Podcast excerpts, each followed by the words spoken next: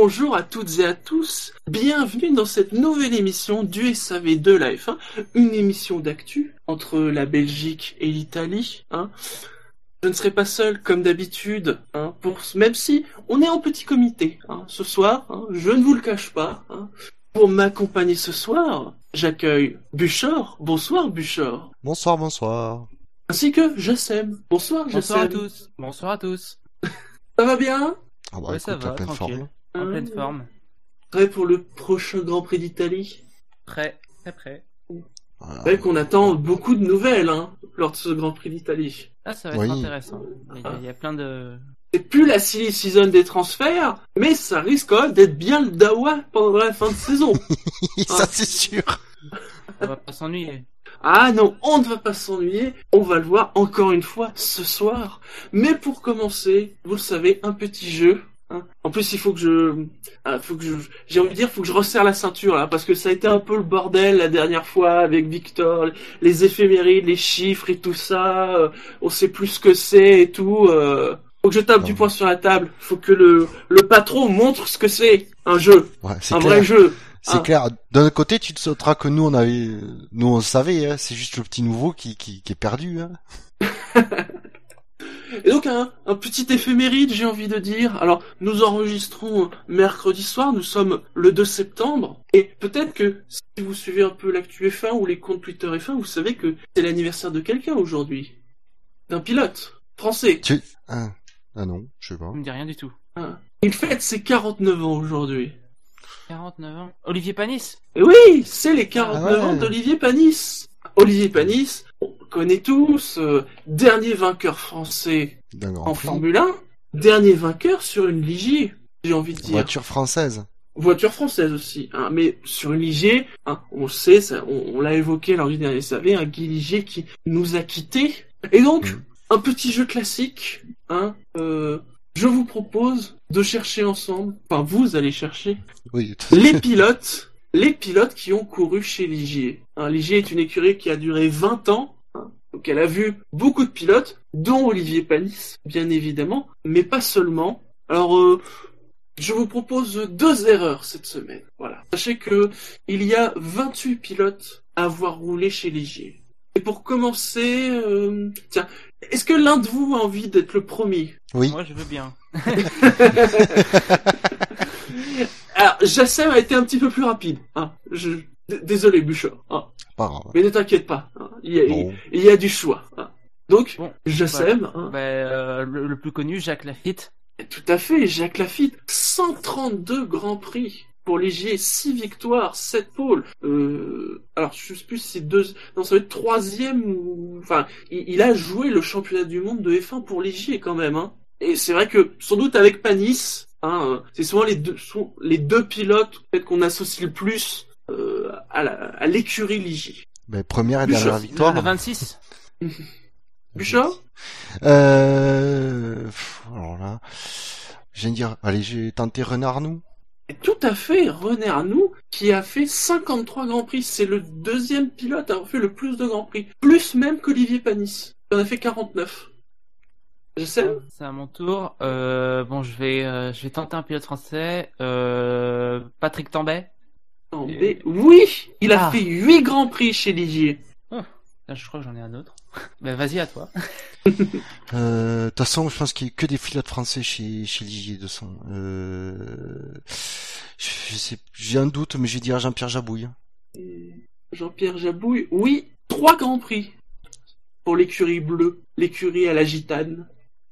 Alors, à mon tour, euh, bah, lui, j'en suis sûr. Il me semble que c'est euh, Patrick Depaillet. Tout à fait. Ah, c'est celle, euh, il pilotait la Cirou, je crois. Euh, c'est possible. La P34, il me semble. En tout cas, euh, sur les stats, il a une victoire. Ouais, bah, ça va. C'est où je commence à galérer.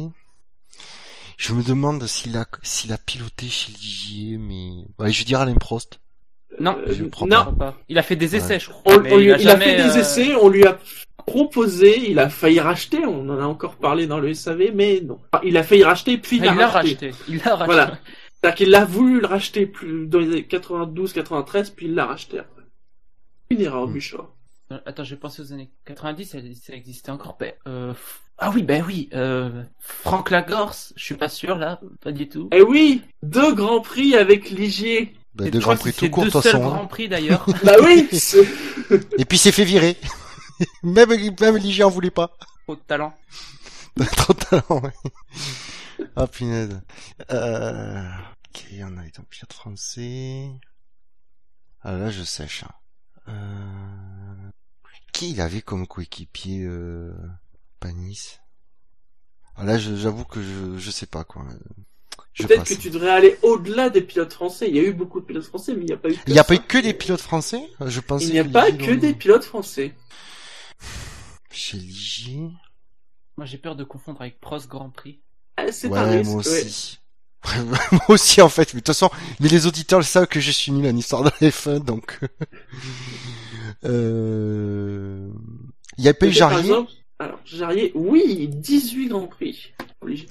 Sachez que sur les 9 victoires qu'a connu l'écurie Ligier, dont 6 pour Lafitte, il vous manque un vainqueur de Grand Prix pour Ligier. Par contre, euh, à mon tour, euh, Oui. bon, bon, j'ai j'ai le droit à une faute. Euh, je Même crois a piloté pour Prost, je suis pas sûr, mais je vais quand même le dire. Euh, Herbert, Tout à fait, Herbert, un il a Grand piloté Prix. chez Prost. Ouh, un Un Grand Prix. Grand Prix chez Oh, Ligier, non. chez Ligier. Ah, il a piloté chez Prost, euh, il me semble. Hmm, Je suis pas sûr. Je suis pas sûr. Faut que je, faut que je vérifierai après, une fois le jeu fini. Mais euh, il me semble Bravo, Jacem. À toi, Bouchard. Toi, en cherchant, t'as réussi à en trouver un. Tu pouvais pas faire une faute, non? Comme ça, au moins, à égalité. Euh... Vous avez trouvé déjà euh, 8. Je vois pas qu'il aurait pu réfléchir. faire courir. Je vois pas qu'il aurait pu faire courir. Euh... Un pilote, un non français, euh, il y a encore moins d'idées. Euh, Joker, je, je, je prends ma deuxième faute. Jacem. Alors, euh, un pilote français, j'imagine, je pense que tous les pilotes français des années 90 euh, ils ont dû passer par là, enfin dans la première moitié. Euh, Comas, Eric Comas. Tout à fait. 28 Grands Prix avec Ligier. Ouf. Eh ben. Voilà. Hmm, Je me concentre. Oh, ah oui, j'en ai un. Ah là là. Oh putain. Il m'a annoncé ce soir que je galère à trouver un nom, moi. Oh là là, j'en ai un. Je crois que c'est le dernier. Après, je crois que je serai à court. Bon, mais j'accepte euh, dignement ma défaite, hein, parce que j'ai pas de nom là. Ah, et tu pensais à qui, Jacem Euh, je pensais à Boutsen. Tout à fait.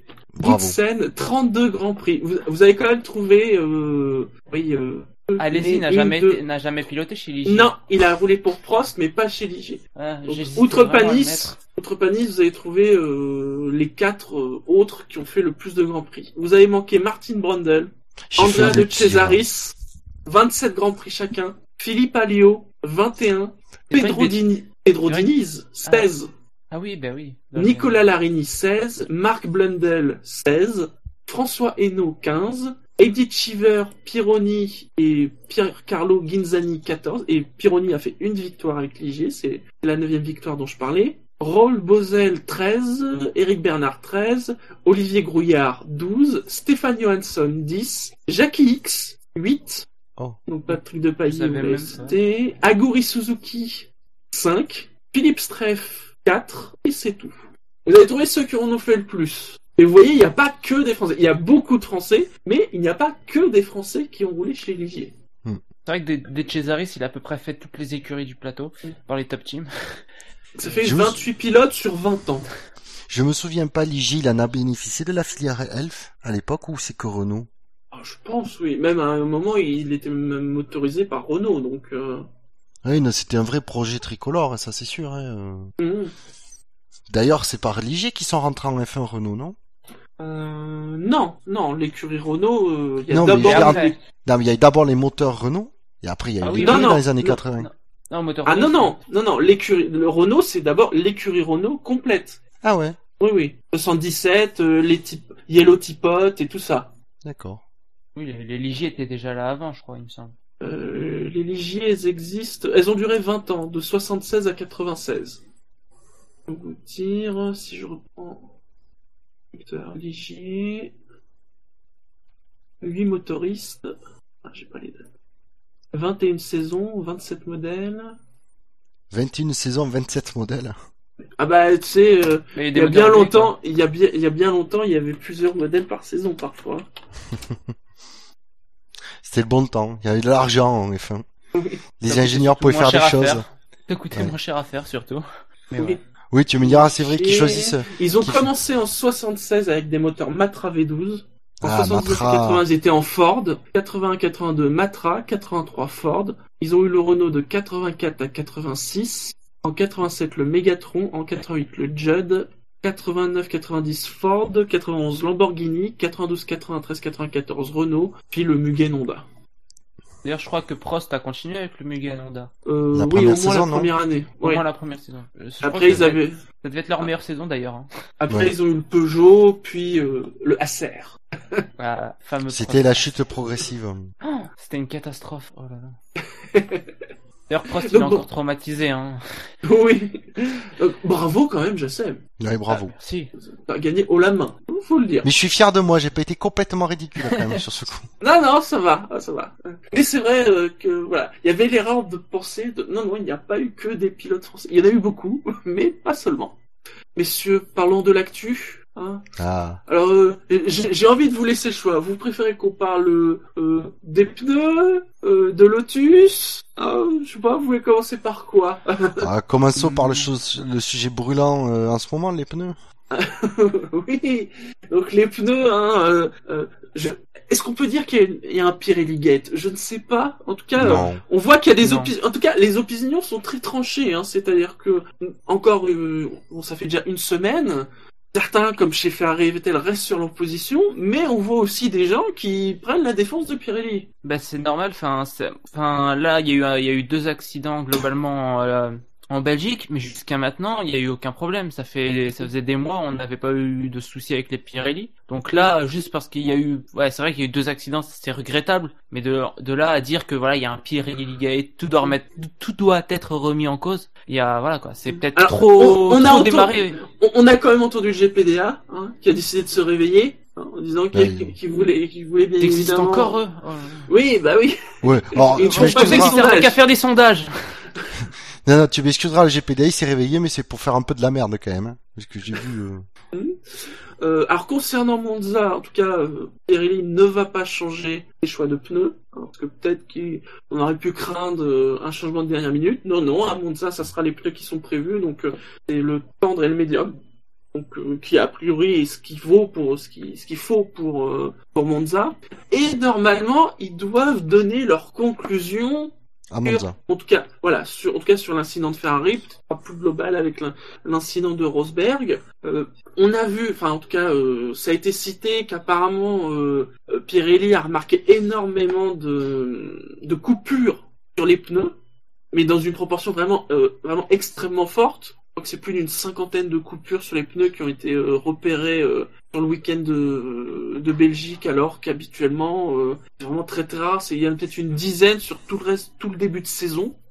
Alors après, il se peut que Pirelli, qui avait parlé de l'usure, hein, la fameuse question est-ce que Ferrari devait faire un seul arrêt ou pas Euh, Il y a aussi la question, c'est est-ce que les pilotes n'ont pas trop attaqué sur les vibreurs, ou en tout cas est-ce que les vibreurs à Spa sont pas plus agressifs que prévu sur ces pneus-là? On se souvient que pour Rosberg, hein, ils avaient dit que c'était un élément extérieur, mais on n'avait pas trouvé de d'éléments réels hein, sur la piste. Donc, donc ils suspectaient effectivement les vibreurs et ils avaient demandé euh, à- au commissaire de faire nettoyer au maximum les euh, Les vibreurs. les vibreurs et bas côté aux, aux abords des virages. J'ai Et tendance c'est vrai qu'on l'a souligné, je crois que c'était un Dreyfus, je me demande si c'était pas le tien, Bouchard ou je sais pas qui, dans l'émission d'après-course, où tu disais que beaucoup de pilotes y étaient allés allègrement sur les vibreurs à Spa. Ah bah oui, hein, ils allaient. Je sais pas, je sais pas si c'est moi, mais en tout cas, je. Euh, Je suis d'accord avec cette, mais- je suis d'accord avec ça, donc euh, parce que on voit. puis il y a- non, moi j'avais dit surtout que j'avais là où j'ai mis le, dra- le, le drive-through, c'était au commissaire parce que beaucoup de pilotes franchissent les quatre roues, la, la ligne Mm, blanche, oui. de- et que du coup il n'y avait pas eu de sanction. Mais euh, effectivement, il y a, il faut le dire, ben, un vibreur c'est un élément qui est pas forcément, c'est pas de la piste, donc euh, que ça, ça peut abîmer le pneu, surtout comme on voit qu'ils y sont allés à- très très généreusement euh, sur les vibreurs et au-delà, notamment en haut du raidillon. euh, Mhm. où c'est, on voit que c'est que, que c'est pas que c'est pas anodin quoi, euh, puisqu'il y a un pilote Après, qui a après, il y a lâché- le cas de Mal- qui a pété sa boîte Ah. dessus. Après, il y a le cas de Maldonado. Lui aussi a fait la même chose et au final, le résultat s'est soldé par, euh, par un abandon. Après, on sait pas trop parce que on n'a pas vraiment les résultats de l'enquête de Pirelli pour le coup. euh, Là, Ouais. on peut, on peut spéculer. Et, et j'ai aussi un petit problème, c'est que c'est Pirelli qui s'occupe de l'enquête. Donc, euh, je sais Oui. pas, j'ai du mal à les Ouais. voir euh, Après, C'est toujours le problème, ouais. Ah, le problème c'est qu'après c'est un c'est un truc très très spécifique les pneus et qu'il y a que qui ont les compétences pour faire les analyses. Euh, Ils vont pas demander à une société euh, autre annexe Ah en bah, mais c'est F1. c'est le boulot de la FIA. C'est le boulot de la FIA, mais au final, euh, voilà quoi. Ils Ouais, peuvent mais là, demander à Mich... Ils peuvent Ils peuvent demander à Michelin, oui.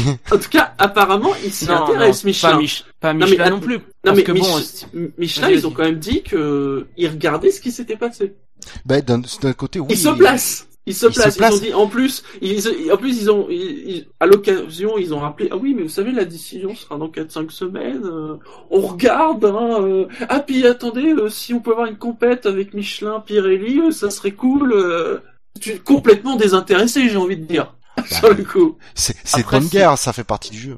Et puis bon, euh, ça reste, ça reste deux concurrents quoi. Donc euh, mettre, faire en sorte que ce soit Michelin qui qui analyse les Pirelli, euh, ça reste que, enfin, il faudrait plutôt une entité euh, vraiment objective et euh, en dehors de tout, euh, tout Oui, mais- esprit de d'image et de concurrence. Oui, Et- mais avec les Pirelli, compétences bah- en pneumatique, qui les a?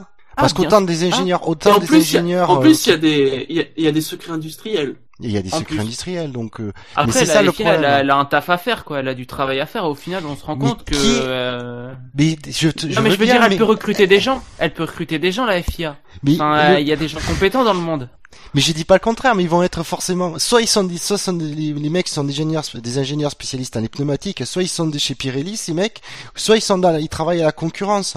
Donc la FIA, si elle embauche quelqu'un, euh, ça va, c'est pas quelqu'un en interne à la FIA qui, peut avoir les compétences. Il est là le problème, c'est que c'est pour ça qu'elle peut pas se permettre d'engager quelqu'un.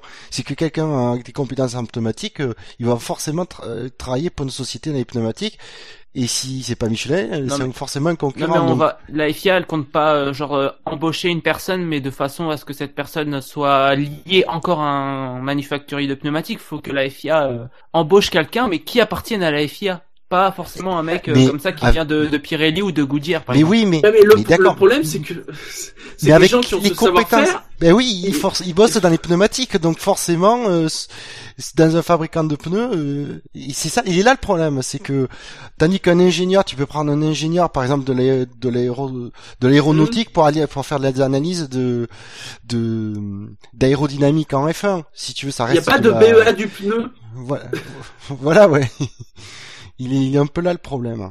C'est que moi je serais, je serais entièrement d'accord pour que ce soit la FIA qui le fasse et qui pr- et qui prenne un consultant pour euh, pour faire pour mener l'enquête. Mais le problème c'est que le- les, les seules personnes avec les compétences nécessaires, à mon avis, elles bossent forcément dans le dans l'industrie du pneumatique et donc euh, donc pour un concurrent, si c'est pas quelqu'un de chez Pirelli, ça va être un- quelqu'un qui bosse chez un concurrent de Pirelli. En sachant que sur les résultats, sur les résultats de l'enquête, bon, euh, il y a des chances qu'on n'apprenne pas grand chose et que finalement tout le monde reste sur ses positions. Ah ben ça. euh, Oui, là à part- à part que peut-être que Pirelli va pouvoir apporter des preuves. euh, Ah, peut-être, ça, ça serait bien. de ce qu'ils eux ils avancent. Après, euh, après, euh, qui croira, on croira ou on croira pas aux preuves que Pirelli apporte, mais bon, je pense pas qu'ils arrivent sans et qu'ils qu'ils annoncent juste non non on avait raison sans sans, sans donner d'éléments nouveaux quoi. Mm. Et puis après, j'ai envie de dire, j'ai envie de leur laisser le bénéfice du doute à Pirelli. Ils ont toujours été, euh, ils ont quand même plutôt été frangeux, not- euh, notamment avec les après le la, la catastrophe de Silverstone. Ouais, mais souviens-toi, on, on en avait parlé au SAV, après Silverstone, il n'y a pas vraiment eu de rapport d'enquête. Ils ont tout de suite changé la structure des pneus, il n'y a plus eu de soucis, on est passé Ben, ah, mais ça veut dire, ouais, non, mais c'est une façon euh, de dire, bon, ben la structure qu'on avait, euh, elle, elle résiste pas, donc on la change. C'était, voilà, c'était, euh, qu'est-ce que celui qui dit, euh, disent on a fait de la merde, non, comme d'une point de vue de communication, c'est quand même pas génial. Tu dis, non, mais ben, on va mettre une structure plus solide. Façon détournée de dire, ben euh, ça allait pas. euh. D'un autre côté aussi, c'était euh, la structure, l'ancienne structure, c'était pour répondre à un, cahier des charges qu'on leur fixait, euh, comme toujours on le, on, le- on aime bien le dire à la FIA, mais parce qu'à un moment donné, on demande beaucoup à Pirelli, euh, sans forcément derrière les remercier, on est juste en leur tapant sur la, la, la tête quand ça, quand ça se passe mal.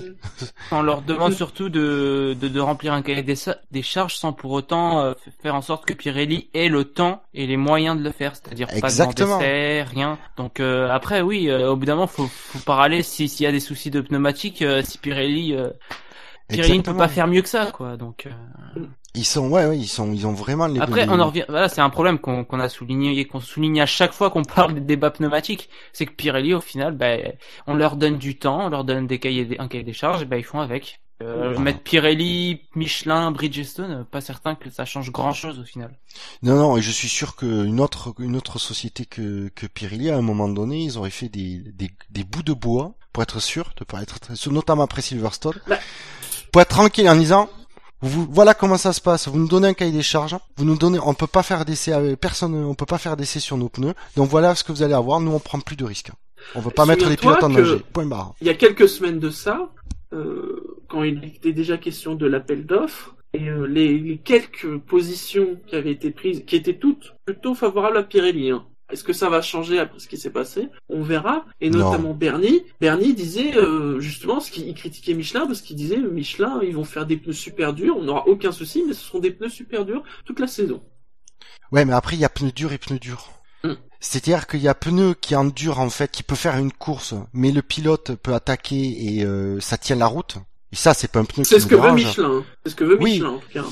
Et moi, et moi, d'un côté, ça me dérange pas. Si après les pilotes ils peuvent attaquer pendant 300 euh, km euh, à fond et que ça tienne la route, moi le pneu, s'il dure toute la course, je m'en fiche. Hein. Qu'il plus, du coup, il y ait plus d'arrêt de changement de pneu. À la, limite, ça, moi, ça, me dérange pas. Non, ce qui est gênant, c'est un pneu qui, qui dure, mais qui tient pas la route et, euh, et lesquels les pilotes peuvent pas forcément attaquer. Bah, ça, ça me. Généralement, c'est rarement le cas. Enfin, généralement, si les pneus sont durs, c'est qu'ils tiennent la route. Après, il faut vraiment que ce soit de la mauvaise, vraiment mauvaise qualité. Mais globalement, les pneus durs tiennent toujours la route, quoi. Mm. Euh, généralement, quand on baisse la, la, la qualité du pneu, enfin la qualité, euh, si on augmente la dégradation du pneu, c'est justement pour euh, pour une plus grande une plus grande rapidité. C'est pour ça qu'aujourd'hui, on, on, les plus les pneus sont rapides, moins de tours ils tiennent. Donc euh, donc les pneus durs forcément, s'ils sont correctement faits, euh, ils tiendront bien plus longtemps. Après, il y a pas un il y a, y a, toujours des risques d'explosion de pneus. Hein, dans il y a quelques années, on voyait très bien des, des, soucis de ce côté-là. Donc euh... bah après, de toute façon, notamment euh, bah, l'usure, par exemple, c'est euh, tu mets si tu mets plus ou moins de couches de gomme euh, à la surface du pneu, ton pneu il tiendra plus longtemps. Donc il y a des choses comme ça. Euh. Après, si les pneus sont durs, ça donnera peut-être éventuellement l'occasion au pilote de plus attaquer et donc forcément, bah, le pneu s'usera quand même. Hein. Il y aura quand même une usure de pneus si les, les pilotes peuvent peuvent attaquer plus pour le coup on sera dans une F1 assez différente de ce qu'on aura connu avec Pirelli, du coup avec un espèce de pilotage plus complet dans la gestion, etc. Mais il y aura quand même une certaine notion de gestion euh, des pneumatiques. Donc réponse ce week-end, on ne sait pas encore quel jour ce sera, mais on, on aura des résultats de la part de Pirelli. Oui. Et puis de toute façon, les, que Ferrari maintienne sa position, c'est pas surprenant non plus. Ils vont pas dire normal, hein, ils vont pas se boulette. Hein. Ils vont pas se déjuger. Et Vettel va pas cracher sur Ferrari, alors que ça fait six mois qu'il est là et qu'il arrive à Monza aussi. Donc euh, forcément, la première réaction qu'il a, qu'il a eue, c'est en soutenant, en disant euh, non, non, on avait la bonne stratégie. Euh, elle était, elle est normale aussi sa réaction. Ils vont pas se, il faut bien, il faut bien blâmer quelqu'un. On va pas blâmer en interne, on blâme le, bah, le fournisseur de pneus, c'est facile. Messieurs, continuons sur la sécurité. Sur un autre sujet, euh, celle des cockpits. Alors, il y a en partie les incidents qu'il y a eu euh, en Belgique, mais il y a aussi eu l'accident tragique de Justin Wilson en, en IndyCar. On a beaucoup reparlé des cockpits, des cockpits fermés, des idées de bulles. Euh, certains comme Max Chilton ont expliqué que d'ici peut-être 10 ans, en fait, ça sera en F1. Hein. Euh, on a aussi eu des propositions, euh, notamment celle de Mercedes. Je sais pas si vous l'avez vu. Alors, euh, on appelle ça un peu une auréole, c'est-à-dire que ce ne serait pas un, cockpit fermé ni un pare-brise, mais un anneau hein, qui serait au-dessus de la tête du pilote hein, pour le protéger. Ça ne serait pas fermé et amovible. En fait, il y aurait une tige qui le relierait juste devant devant le pilote justement, et ça permettrait d'être facilement enlevé Hein. Euh, alors il y a toujours les questions de visibilité puisque c'est- cet endroit où c'est amovible est pile au milieu du champ de vision du pilote. Hein. Encore une fois, Ouais. c'est souvent un des soucis qu'il y a avec les, les propositions euh, un peu de, de protection du pilote. Mais pour être honnête, c'est quand même, un- on va dire, j'ai appelé ça un mât central qui est quand même relativement fin et qui dans le champ de vision Oui, va pas gêner grand C'est chose. quand même fin, c'est- oui. Mm. Mais ce qui est intéressant, voilà, c'est que les écuries se mettent à proposer des choses maintenant. Mm. On, on voit quand même que la FIA n'a jamais arrêté de travailler sur le sujet. Alors Non. forcément, elle peut pas y bosser euh, à mettre des, 10 ingénieurs euh, en permanence sur le sujet, voilà. Mais ils ont testé pas mal, euh, ils ont essayé pas mal de systèmes, testé euh, et chaque fois rejeté parce qu'il voilà, il y a toujours des, il y a des avantages qui, ou mais il y a, il y a, il peut y avoir surtout des des inconvénients qu'ils n'avaient pas envisagés ou que Mm. ça s'est pas révélé aussi efficace que ce qu'ils avaient envisagé. Donc voilà, la FIA bosse sur le sujet. C'est déjà rassurant de savoir que c'est pas quelque chose qu'ils avaient oublié euh, et que les écuries maintenant se mettent à proposer quelque chose, des choses. Vous l'idée d'anneau, vous avez trouvé ça comment euh? Moi, ce qui me fait un peu peur, alors c'est que pour le coup, c'est pas une protection vraiment intégrale et un petit objet peut quand même passer. Oui, Alors, mais si pas un euh, pneu, pas un pneu, mais euh, par exemple le ressort de Massa, euh, il pourrait passer. Hein. ouais, il faut, ouais. Après la probabilité que le dans le, dans le, le ressort soit parce que je me je me rends pas compte de, de toute façon la taille qu'il pouvait faire le ressort de que c'est Prima ça donc Mm. euh, mais bon pour qu'il fasse un kilo déjà euh, c'est qu'il doit pas être minuscule non plus Non, non. Après, le, après de toute façon, la, la, la sécurité à 100%, on l'a toujours dit, ça n'existe pas en sport automobile. Non. Euh, mais déjà, si on pouvait réduire de 90% les risques d'un qu'un objet percute euh, le casque du pilote, ce serait toujours ça de prix. Surtout les pneus, par exemple. Il y a, il y a deux solutions pour ça. Il y a deux solutions pour ça. Soit agir sur le sur la conception même de la monoplace, ou soit ben, faire euh, faire comme ça, euh, faire un cockpit fermé. Moi, je pense que le, le mieux c'est quand même de réfléchir un peu à la conception de, de la monoplace pour éviter justement que que la mésaventure de, de Massa en 2009 euh, ne, ne soit pas euh, ne revienne pas quoi. Ouais. Après euh, parce que franchement moi j'ai Ouais, mais quand je suis c'est assez quand partagé. débris, quand c'est des- un débris face à un crash, euh, tu peux pas vraiment, euh, Ouais. quelle que soit la conception. hein. Après, je, je sais pas, je suis assez partagé en fait sur euh, sur le cockpit fermé. Je dis pourquoi pas parce que bon, au final, ça pourrait peut-être sauver, mais au final, je, enfin, je suis assez partagé. Je sais pas trop quoi en penser euh, du cockpit fermé. euh. Ça dépend de comment euh, comment on appelle cockpit fermé. euh, si c'est une bulle de euh, une bulle de verre, si c'est, enfin, ça reste assez flou. Même si on voit que des écuries y pensent et, et y réfléchissent, au final, euh, franchement, je sais pas trop quoi en penser. Je pense que ce serait plutôt quelque chose dans du plexiglas ou Oui, c'est du pas verre. l'hiver, c'est euh. ouais, c'est le même, c'est la même matière que les cockpits de- d'avions de chasse. Oui, voilà. Euh, ça doit être du peut-être du polycarbonate ou un truc comme ça qui est très Mm. très résistant. Alors quelque chose à propos du, du cockpit, je pense aussi que ce serait la solution idéale. Euh, euh, J'ai lu une interview de Charlie Whiting justement à ce sujet qui, qui évoquait euh, qui évoquait la sécurité pour la tête des pilotes et il disait il y avait un élément, il y avait un truc qu'ils avaient pas envisagé, qui était pas envisagé que j'imaginais pas, c'est que oui ça certes ça protège, mais il y a un gros inconvénient, c'est que l'objet a tendance à bien rebondir. Donc il Oui. disait il y a un vrai risque que du coup les, les, la pièce percute le, la bulle, la bulle résiste, mais du coup elle soit éjectée dans le public. Or si c'est une roue, euh, apparemment même une, ça, ça, ça suffit, ça, ouais, ça pourrait carrément envoyer une roue dans le public. Donc c'est vrai que c'est quand même un aspect de la sécurité qu'il faut pas négliger. Hein. On peut pas. Euh... Oui, il faut penser aussi à la sécurité du public, tout à fait. ouais, exactement. Donc euh, voilà, j'étais, j'étais comme public toi. et tout- tout- toutes les personnes qui sont aux alentours du circuit. J'étais, j'étais a- comme toi, Jassem, en disant que le cockpit c'était vraiment la solution, mais il y a quand même beaucoup de problèmes parce que du coup, si on ferme, il faut prévoir en cas de pluie, il faut, il faut se dire qu'avec la chaleur, il va Ah falloir oui, climatiser l'habitacle. J'ai- pas émis Bah. un avis euh, positif. Enfin, je, je savais pas quoi en penser. C'est, c'est qu'il y a, il y, a, il y a tellement de, il y a aussi la possibilité que les éléments du cockpit peuvent eux-mêmes devenir des, des, des éléments débris en fait. S'il y a un, Oui. un espèce de coup, euh, il y a peut-être que le cockpit se transformera lui-même en débris. Donc il y Bah, a c'est tellement vrai de que- questions à se poser sur le débris, sur les débris et sur le cockpit en lui-même que c'est, ça devient difficile quoi. C'est vrai que là, sur le l'idée en auréole, ça m'avait aussi traversé l'esprit. Et s'il se casse, qu'est-ce qui se passe justement? Puis voilà, il y a la pluie aussi Mm. parce que si si ça devient une bulle, il faudra mettre des essuies, euh, Des essuie-glaces. des essuie-glaces. Enfin, euh, Ouais, Ou non, du la- au- la- au- la au forme moins- de la- au, au- au- au moins vu la- un- parce que vu la, un- la forme, par un exemple, quand on voit hydrophobe. quand, la, quand, quand par exemple on imagine la bulle, c'est difficile d'imaginer euh, une euh, des essuie-glaces parce que ceux des prototypes c'est généralement des, des vitres.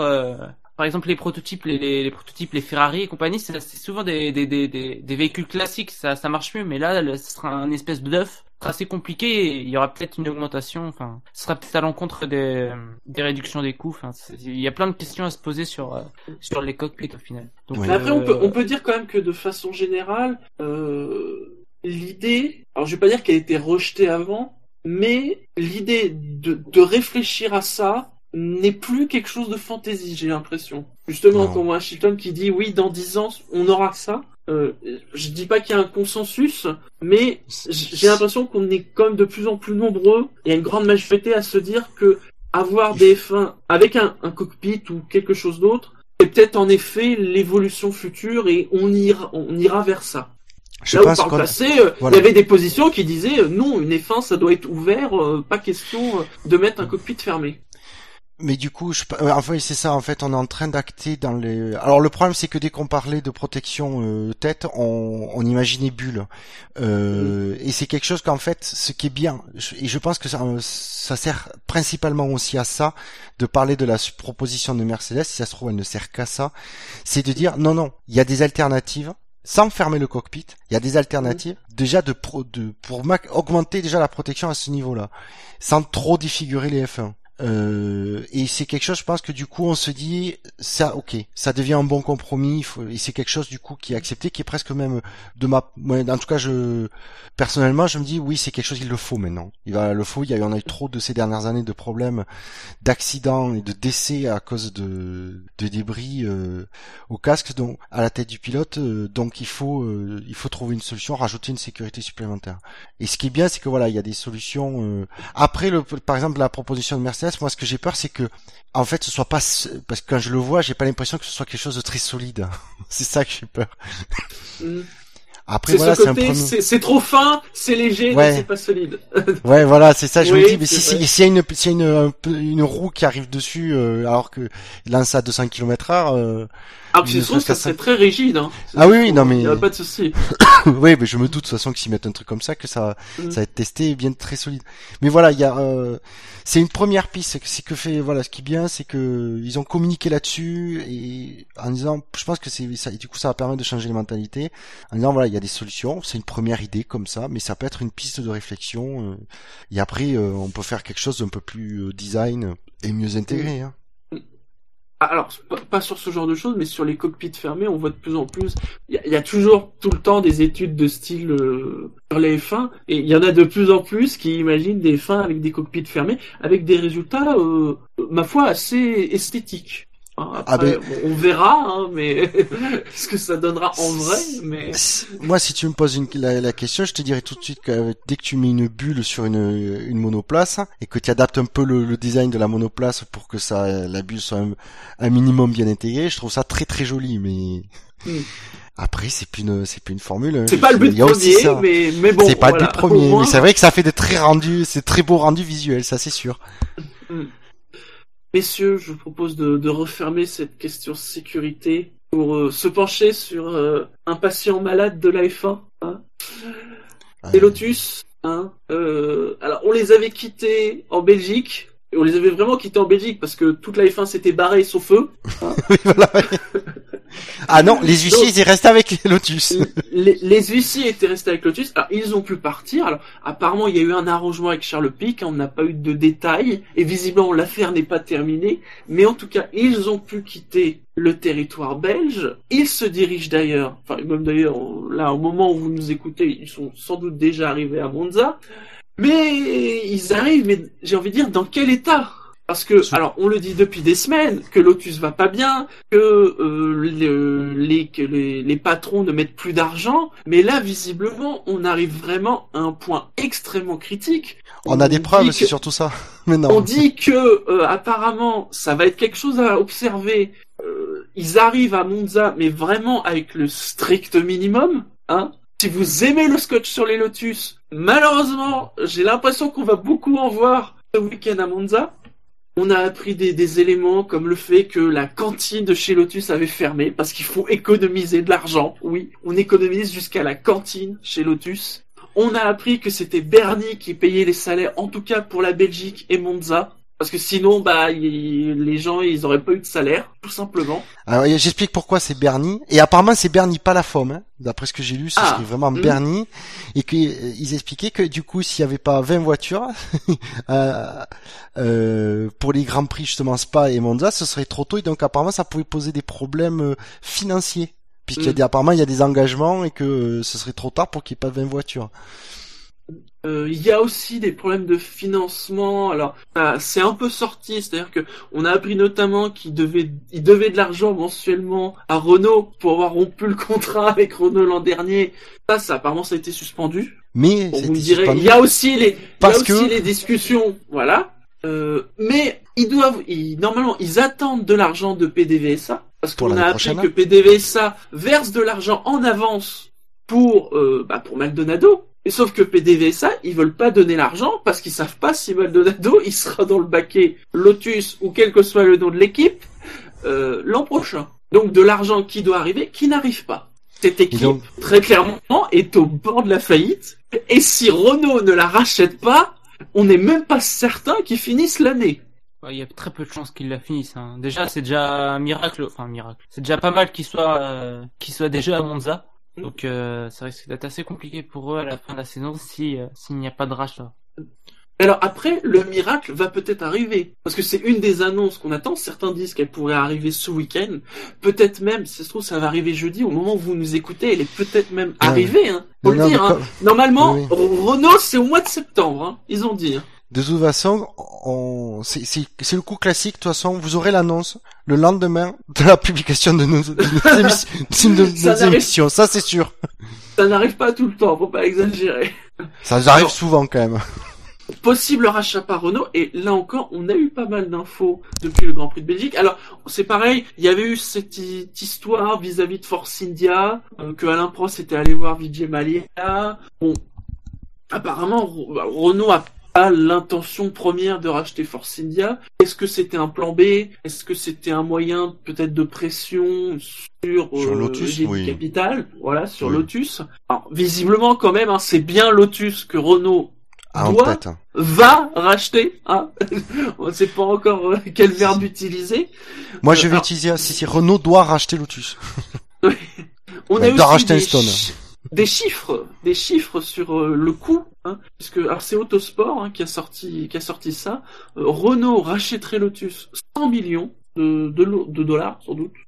Alors du coup j'ai bien j'ai relu le truc, rachèterait 65% de Lotus pour 65 millions de livres sterling. Alors, je sais pas ah d'accord, en livres sterling. Ouais. Donc si ça euh, En tout cas, en tout cas, il surtout l'information importante, c'est que il ne rachèterait pas en fait 100% de l'équipe. Les génies capital alors garderait entre 15 et 25% euh, du capital de l'équipe.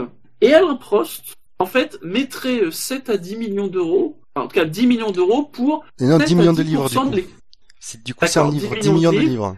10 millions de livres pour 7 à 10% de l'équipe. Donc parce que souvent on parle de lui, vous savez, on dit euh, il aura un rôle à la Niki Loda. C'est pas exactement pareil parce que Niki Loda c'est un employé de Mercedes, hein. il ne possède pas des parts ou alors minimes sur l'équipe. Là Prost, euh, il est comme il a des parts quoi dans l'équipe. Il aurait des parts dans cette équipe Renault et que du coup en fait, alors parce qu'on a encore plus d'Autosport a donné quand même beaucoup de détails sur ce le deal qui serait euh, proposé et on espère accepter, et que du coup déjà Renault payerait Génie Capital sur 10 ans, donc déjà ça étalerait pas mal le paiement. Ils auraient euh, l'intention aussi en termes de budget de fonctionnement d'équipe 200 millions par an. Ce qui est annoncé, c'est sans doute à raccrocher. Alors, je ne sais plus quelle euh, personne de l'équipe Lotus avait expliqué qu'avec 200 millions, il serait troisième du championnat. Je pense que les deux, les deux annonces sont liées, quoi. De dire, voilà, c'est l'argent qu'il faut et c'est l'argent qu'on aura. Donc 200 millions, c'est vraiment budget euh, global, hein. ce qu'apporte Renault, plus euh, les sponsors, parce qu'on imagine que Total sera de la partie notamment, euh, Génie aussi, en, tant que copropriétaire. Il y aura peut-être un sponsor titre. Enfin, c'est probablement pas la première année, mais j'imagine que Renault va chercher un sponsor titre. Alors, on, peut imaginer ben, que l'an prochain, l'équipe redevienne Lotus Renault. Alors après la question c'est est-ce que c'est juste Lotus Renault ou Lotus Renault et quelque chose derrière? Parce que après il y a la question des moteurs parce que une fois que Lotus sera racheté par Renault, tout le grand pataquès de fin de saison ça va être toute cette histoire de moteurs. La silly saison mais des moteurs. voilà, voilà, ça va être une silly saison des moteurs sans doute. Donc pour vous déjà, ça va se faire. Ben oui, ça c'est sûr. Euh, ça, C'est c'est sûr. c'est- c'est surtout que je- j'espère que ça se fasse en fait. Parce Oui, que oui. Et je, crois qu'il y a une attente générale pour que ça se fasse. Hein. mais il y a, mais il y a beaucoup de fans qui, qui- et dont je fais partie, qui veulent le retour de Renault, qui a, qui a une, qui a un constructeur, mais qui a une histoire, un lien fort avec la F1, qui a, qui était victorieux en F1, qui a gagné le championnat en F1, qui a fait gagner des pilotes en F1. Euh, en plus, on a un bon pilote qui l'a encore montré le week-end dernier en, comme pilote, un pilote français en F1, que ce serait quand même bien que de le voir volant d'une F1, du- d'une F1 française. Voilà, il y a, il y a, y a beaucoup d'éléments qui peuvent faire. Il a que déjà été, hein. Ouais, mais il a plus gagné Oui. quand c'était Génie Capital que quand c'était euh, Renault, Oui. donc. euh, Mais voilà, Non, j'aimerais bien. euh, Et puis j'aimerais bien que Ro- Grosjean gagne un Grand Prix au volant d'une Renault. Ce serait euh, génial. Soyons un peu. Trop Avec. Maldonado, Après, voilà, c'est c'est là où on en Bon. vient. euh, le, le- le rachat de, de Lotus par Renault débloquerait aussi le marché des transferts. Il y aura une, enfin, kit de Maldonado, quoi. Après coup, ça dépend aussi a- du, coup- ça dépend aussi a du signé- contrat qu'il a. Hein. Oui, il a signé un contrat avec euh, Lotus pour la saison prochaine. S'il y a un nouveau propriétaire, s'il y a un nouveau euh, actionnaire principal plutôt, s'il y a une toute nouvelle écurie, malgré le fait que il, il, re- il- il reste Enstone, euh, son contrat il vaut il vaut plus rien. Il Eh, sou- souvenez-vous, souvenez-vous de Villeneuve, qui était resté chez Sauber parce qu'il avait un contrat en bonne et due forme Et de bons avocats certainement. et de bons avocats. Mais après, après, moi, je, ouais, ça me choquerait pas non plus que euh, Renault garde Maldonado. Par contre, ils peuvent euh, mettre la condition en disant tu arrêtes, tes, tu arrêtes tes bêtises et si tu fais euh, des bêtises, euh, tes, tes millions ne nous sont pas indispensables maintenant. Ils nous aident, Ça, certes, oui. mais ils ne sont pas indispensables. Donc, si tu fais trop de conneries, tu, tu dégages.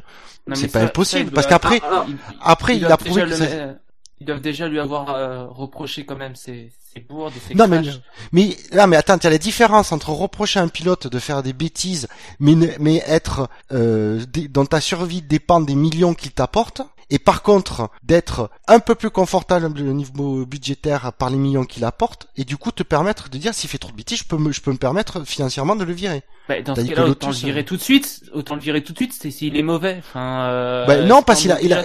Le problème, c'est qu'il a fait bêtise sur bêtise, il a peut-être besoin d'un recadrage, que, et- si tu veux, et qui se sent pas trop menacé, actuellement, et que si c'est Renault, il pourrait, il se dit, bah, je me Bah, Je me reconcentre. Il a quand même prouvé qu'il était pas, qu'il était, que c'était un pilote rapide. On l'a quand même dit. Il a, C'était il y a a fait- trois ans, enfin, il a plus montré grand chose depuis euh, depuis l'année 2012. Globalement, il a jamais rien montré. Il a montré peut-être sur trois quatre courses depuis son arrivée en Formule 1, mais globalement, il est trop inconstant, il fait trop d'erreurs et voilà quoi. Enfin, je vois pas, Non, mais- il peut plus s'améliorer. Mais- Il a 30 Alors, mec. Attends, attends, je plaide pas, je plaide pas là en faveur de, je plaide pas en faveur de Maldonado. Je dis après, c'est pas impossible que Renault comme, le garde.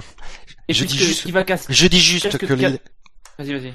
Je dis juste que, je dis, comme je dis, je plaide pas en faveur de Maldonado pour que Renault le garde. Je serais même pour, pour dire non, prenez quelqu'un d'autre.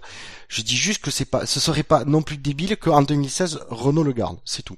Ça peut leur coûter cher, hein. Mais bien Le sûr. Le contrat, bah, c'est pas parce que ça. Renault rachète l'équipe qu'ils vont claquer de la thune euh, comme ça. Ah, Ils bah, vont en peut-être se dire, gardons-le au moins un an, parce que- voilà, ça nous coûtera moins d'argent de le garder, quitte à euh, le virer à la fin sûr, 2016. c'est sûr, sauf qu'il y a quand même un moment, il faut quand même euh, que qu'il y, ait- qu'il y ait deux pilotes dans une écurie pour pouvoir développer les, euh, la monoplace. Euh, avec Maldonado, euh, à part des crashs et des erreurs, il sert à rien. Alors, Globalement, alors, carrément sujet- isolé du paddock, enfin isolé de l'équipe. Euh, à, ce sujet, à ce sujet, parce que on a reçu un message sur le compte Facebook du SAV de Yannick, alors, il nous conseille, et on vous conseille, c'est la vidéo Maldonator sur YouTube. C'est une vidéo, je crois que j'avais déjà vue sur euh, le site euh, What the F1. Je sais pas si on en avait parlé. C'est une vidéo de 12 minutes, et c'est la vie et l'œuvre de Maldonado. Jusqu'à l'an dernier. 12 minutes? Et ah ouais, ça- quand même. Ça, ça dure 12 minutes. Ça, ça va commence, enchaîner. euh, ça doit Ah, être, tu- ça doit commencer au GP2 jusqu'à tu rajoutes dernier. 2015, tu rajoutes 3 minutes, hein, la vidéo, je pense. Ah. C'est une vidéo très marrante et qui est à voir. Vous tapez Maldonator, hein, comme, comme, euh, Maldonado et Terminator, hein, voilà tout simplement, avec euh, des images de crash. euh, Il y a notamment une image de crash du GP2 où il percute une voiture qui est déjà à l'abandon. C'est costaud.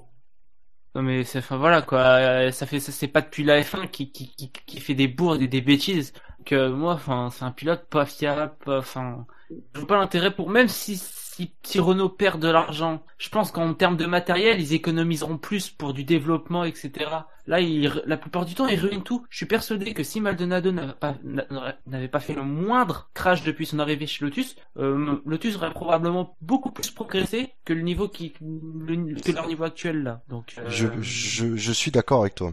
Donc euh, voilà. Donc c'est bien de dire qu'il rapporte de l'argent, mais il enlève de la performance, il enlève du développement, il enlève, euh, enfin voilà quoi. Et en plus, euh, enfin voilà, j'ai pas d'autre chose à dire sur lui quoi. On a déjà tout dit sur ce mec. Euh, le mec est là depuis 2011. Il devrait s'estimer heureux d'avoir été euh, en F1 pendant 4 ans. Euh, il y, a, des pilotes qui rêvent de, de, de faire une saison et qui n'ont jamais eu leur place, enfin leur place, qui n'ont jamais eu leur place malgré qu'ils la méritent. Lui, il est là et globalement, à part décevoir bah, il a pas fait grand chose. C'est bien de se dire qu'il a une pointe de vitesse, mais au bout d'un moment, euh, euh, il y a des pilotes euh, qui ont des pointes de vitesse, mais qui n'ont rien d'autre, quoi. Moi, j'ai toujours dit que que Maldonado, c'était c'était c'était Nigel Mansell sans le talent en fait. voilà. Peut-être un peu de ça.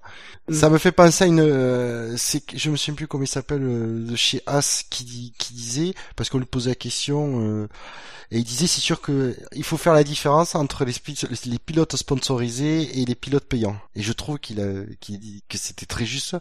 Surtout quand il expliquait, c'est, ouais, c'est normal qu'il y ait qu'un, sponsor euh, aide un pilote, tout ça, et du coup qui permet aux au, talent de, de, s'exprimer et puis il y a les pilotes qui achètent carrément leur place sans avoir de talent. Et ça, c'est les pilotes payants. Et donc il faisait bien la distinction.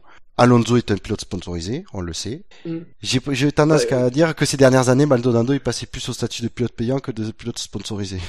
Bah, moi je pense même que ce mec, enfin que ce pilote a, a surtout, a même, euh, comment dire, a même un peu diminué la réputation de ces pilotes payants. Euh, il y a des pilotes payants euh, comme Perez euh, qui, qui, qui, sont bons quoi. Enfin donc c'est des pilotes sponsorisés. Pilotes payants, on va pas se mentir, on pense tous à Maldonado. Quand tu penses à pilote payant, c'est Maldonado, voire même Chilton à l'époque où il était là. Mais ça reste au moins Chilton ne se crachait pas, mais tu, on pensait directement à Maldonado, quelqu'un qui qui ramenait avec ses millions et qu'une fois dans un baquet entre quatre roues, et eh ben c'est freestyle, c'est figure de figure de looping, enfin c'est en tout cas, prions pour Lotus. Oui. Parce que vraiment, vraiment, ils ont, ils ont besoin d'argent. Ils ont besoin de ce rachat. Un Renault venait à, à aide à ce pauvre pêcheur qu'est Lotus.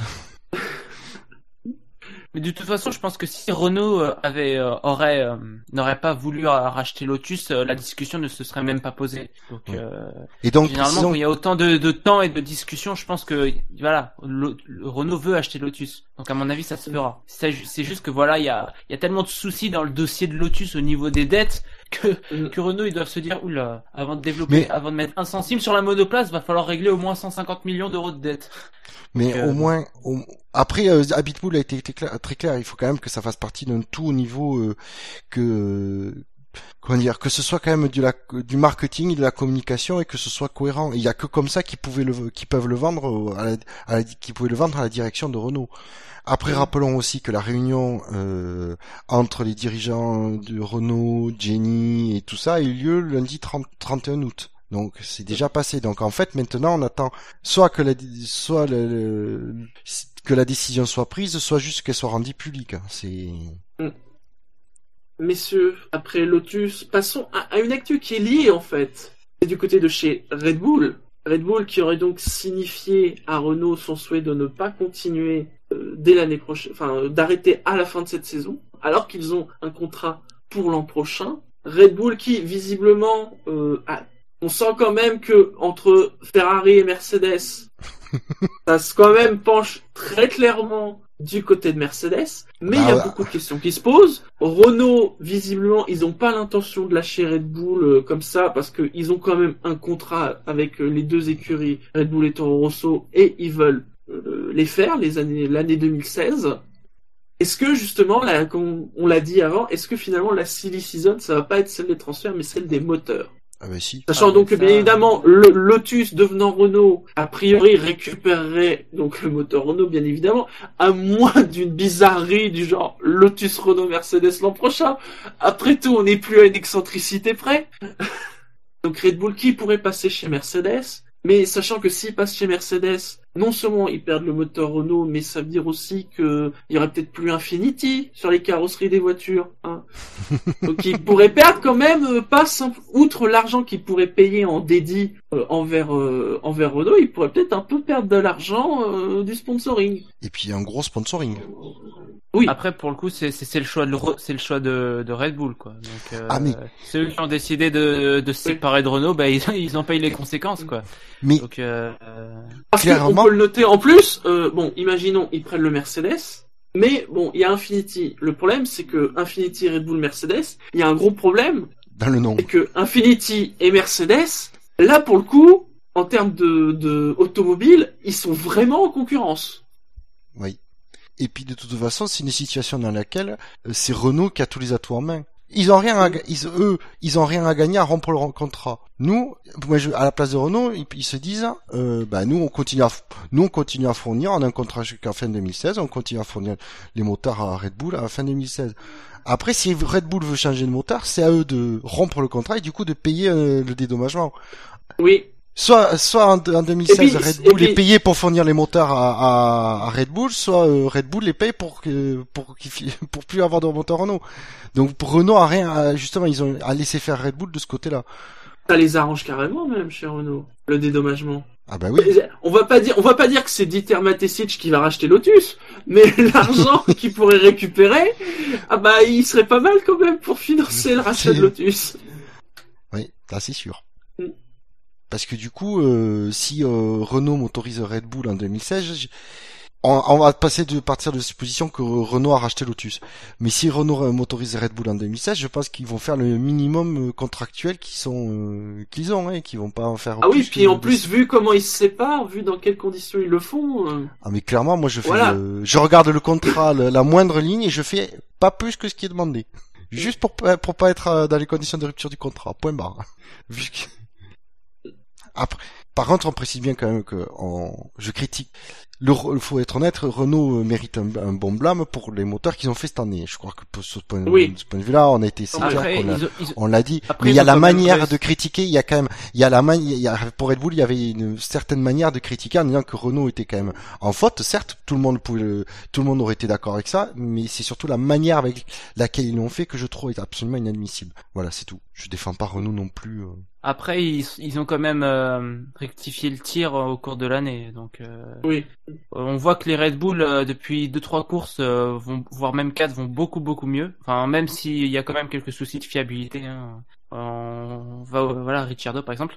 Euh, bah, euh, ils, ont, ils font des progrès et euh, sont de, voilà quoi, peuvent euh, peuvent peuvent eux rattraper les Ferrari, voire même les Mercedes. Après, ils y sont pas encore, mais euh, disons que voilà, ils ont ils ont commencé à faire des progrès. Et c'est bizarre, c'est au moment pile où ils sont arrêt- où ils ont commencé à arrêter de parler. Je sais pas, il y a peut-être un lien cause à effet. Euh, à partir du moment où on cesse de communiquer, on se concentre au mieux sur le travail. Autant dire que Honda c'est pas gagné, mais euh, voilà. oui, oui, certes. Donc, pour vous, d'après vous, pour 2016, on, part. Il est plus probable que ça reste Red Bull Renault, même dans des conditions un peu bizarres, ou bien ça va se faire et l'an prochain on aura Red Bull Mercedes. Parce que même du côté de Mercedes, hein, je crois que Toto Wolff disait attention, hein, même de notre côté, si on motorise Red Bull, faut pas le faire non plus n'importe comment. Hein. Ça serait quand même con que des Red Bull Mercedes soient devant les Mercedes. Disons que si ben, Mercedes pouvait là- vendre un moteur bridé à, à Red Bull, je pense que là, il y aurait aucun problème. C'est à vendre le même moteur, ça, ça leur pose problème. Ce qui est normal. Après, euh, en- si Mercedes accepte de vendre le moteur Mercedes à leur moteur à Red Bull, faudra faut accepter les conséquences quoi. Si euh, si les Mercedes sont moins rapides que les Red Bull, bah voilà. faut, faut, c'est, c'est, ça fait partie des risques parce que Red Bull c'est quand même un concurrent au titre, malgré le fait que bon là c'est un peu mort cette année. Euh, ça reste un concurrent qui, qui va beaucoup progresser avec ce moteur, donc euh, faut, faut surtout voir pour Mercedes euh, si c'est, plus une, une bonne chose ou une mauvaise chose. Quoi. Certes, ce sera bien du côté financier, mais après du côté sportif, euh, c'est clair que s'ils sont laminés par les Red Bull, faudra se poser des questions. C'est sûr.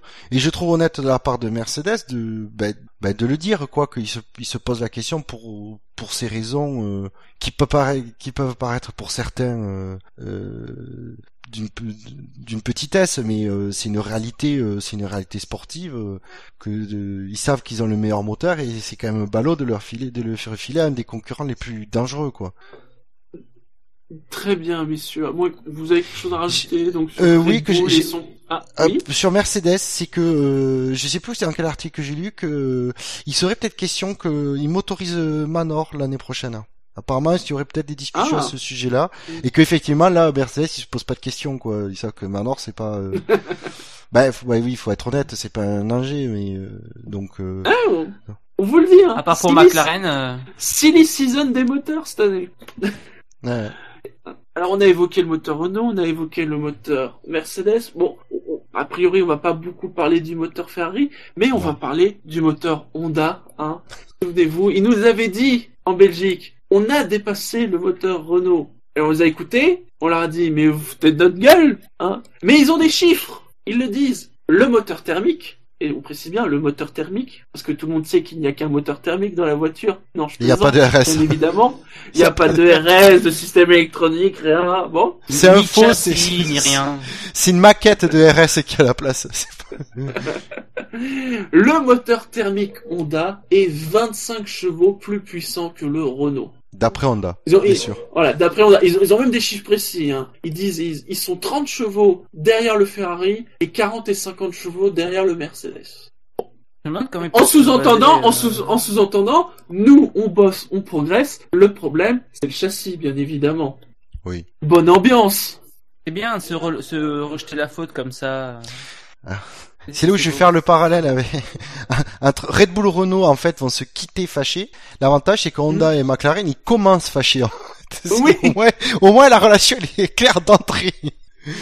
Je pense que c'est juste les insultes qui viendront avec le temps. Mais ils sont Non, mais c'est les Japonais. Les Japonais, c'est toujours très poli, même quand il y a une saloperie. Ouais.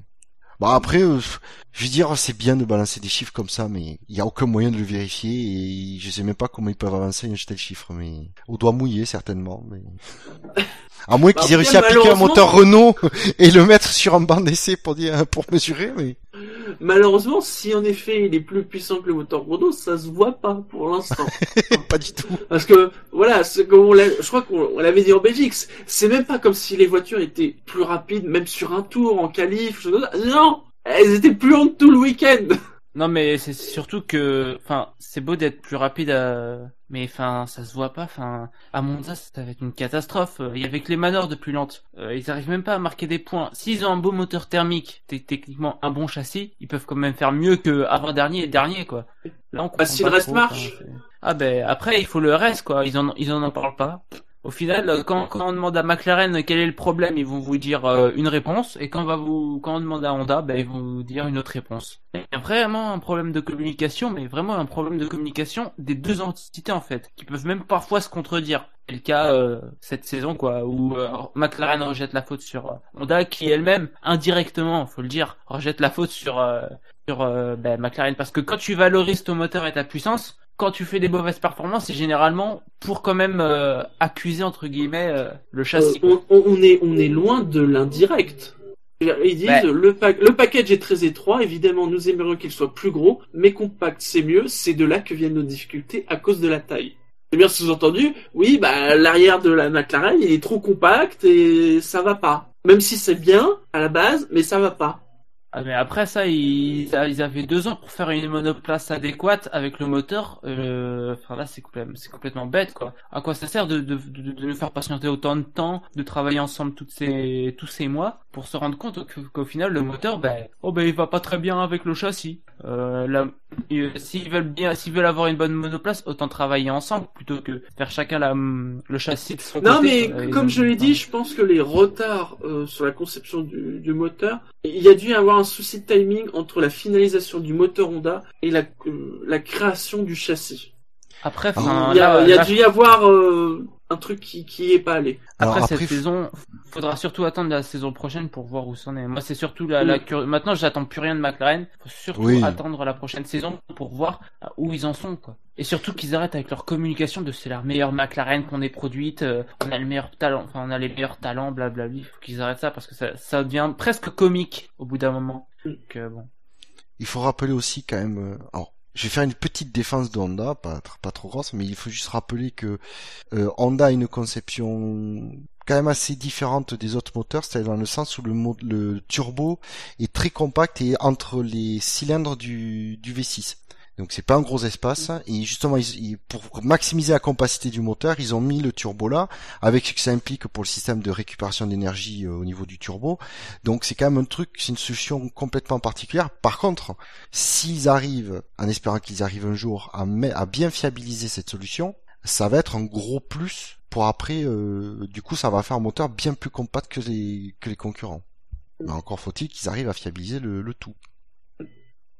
Très bien, messieurs, je vous propose, euh, après les moteurs, de parler euh, de la saison des transferts. hein. On est dedans, alors Bon. elle est quand même assez calme. Hein, euh, Elle se cristallise alors- au fur et à mesure. hein.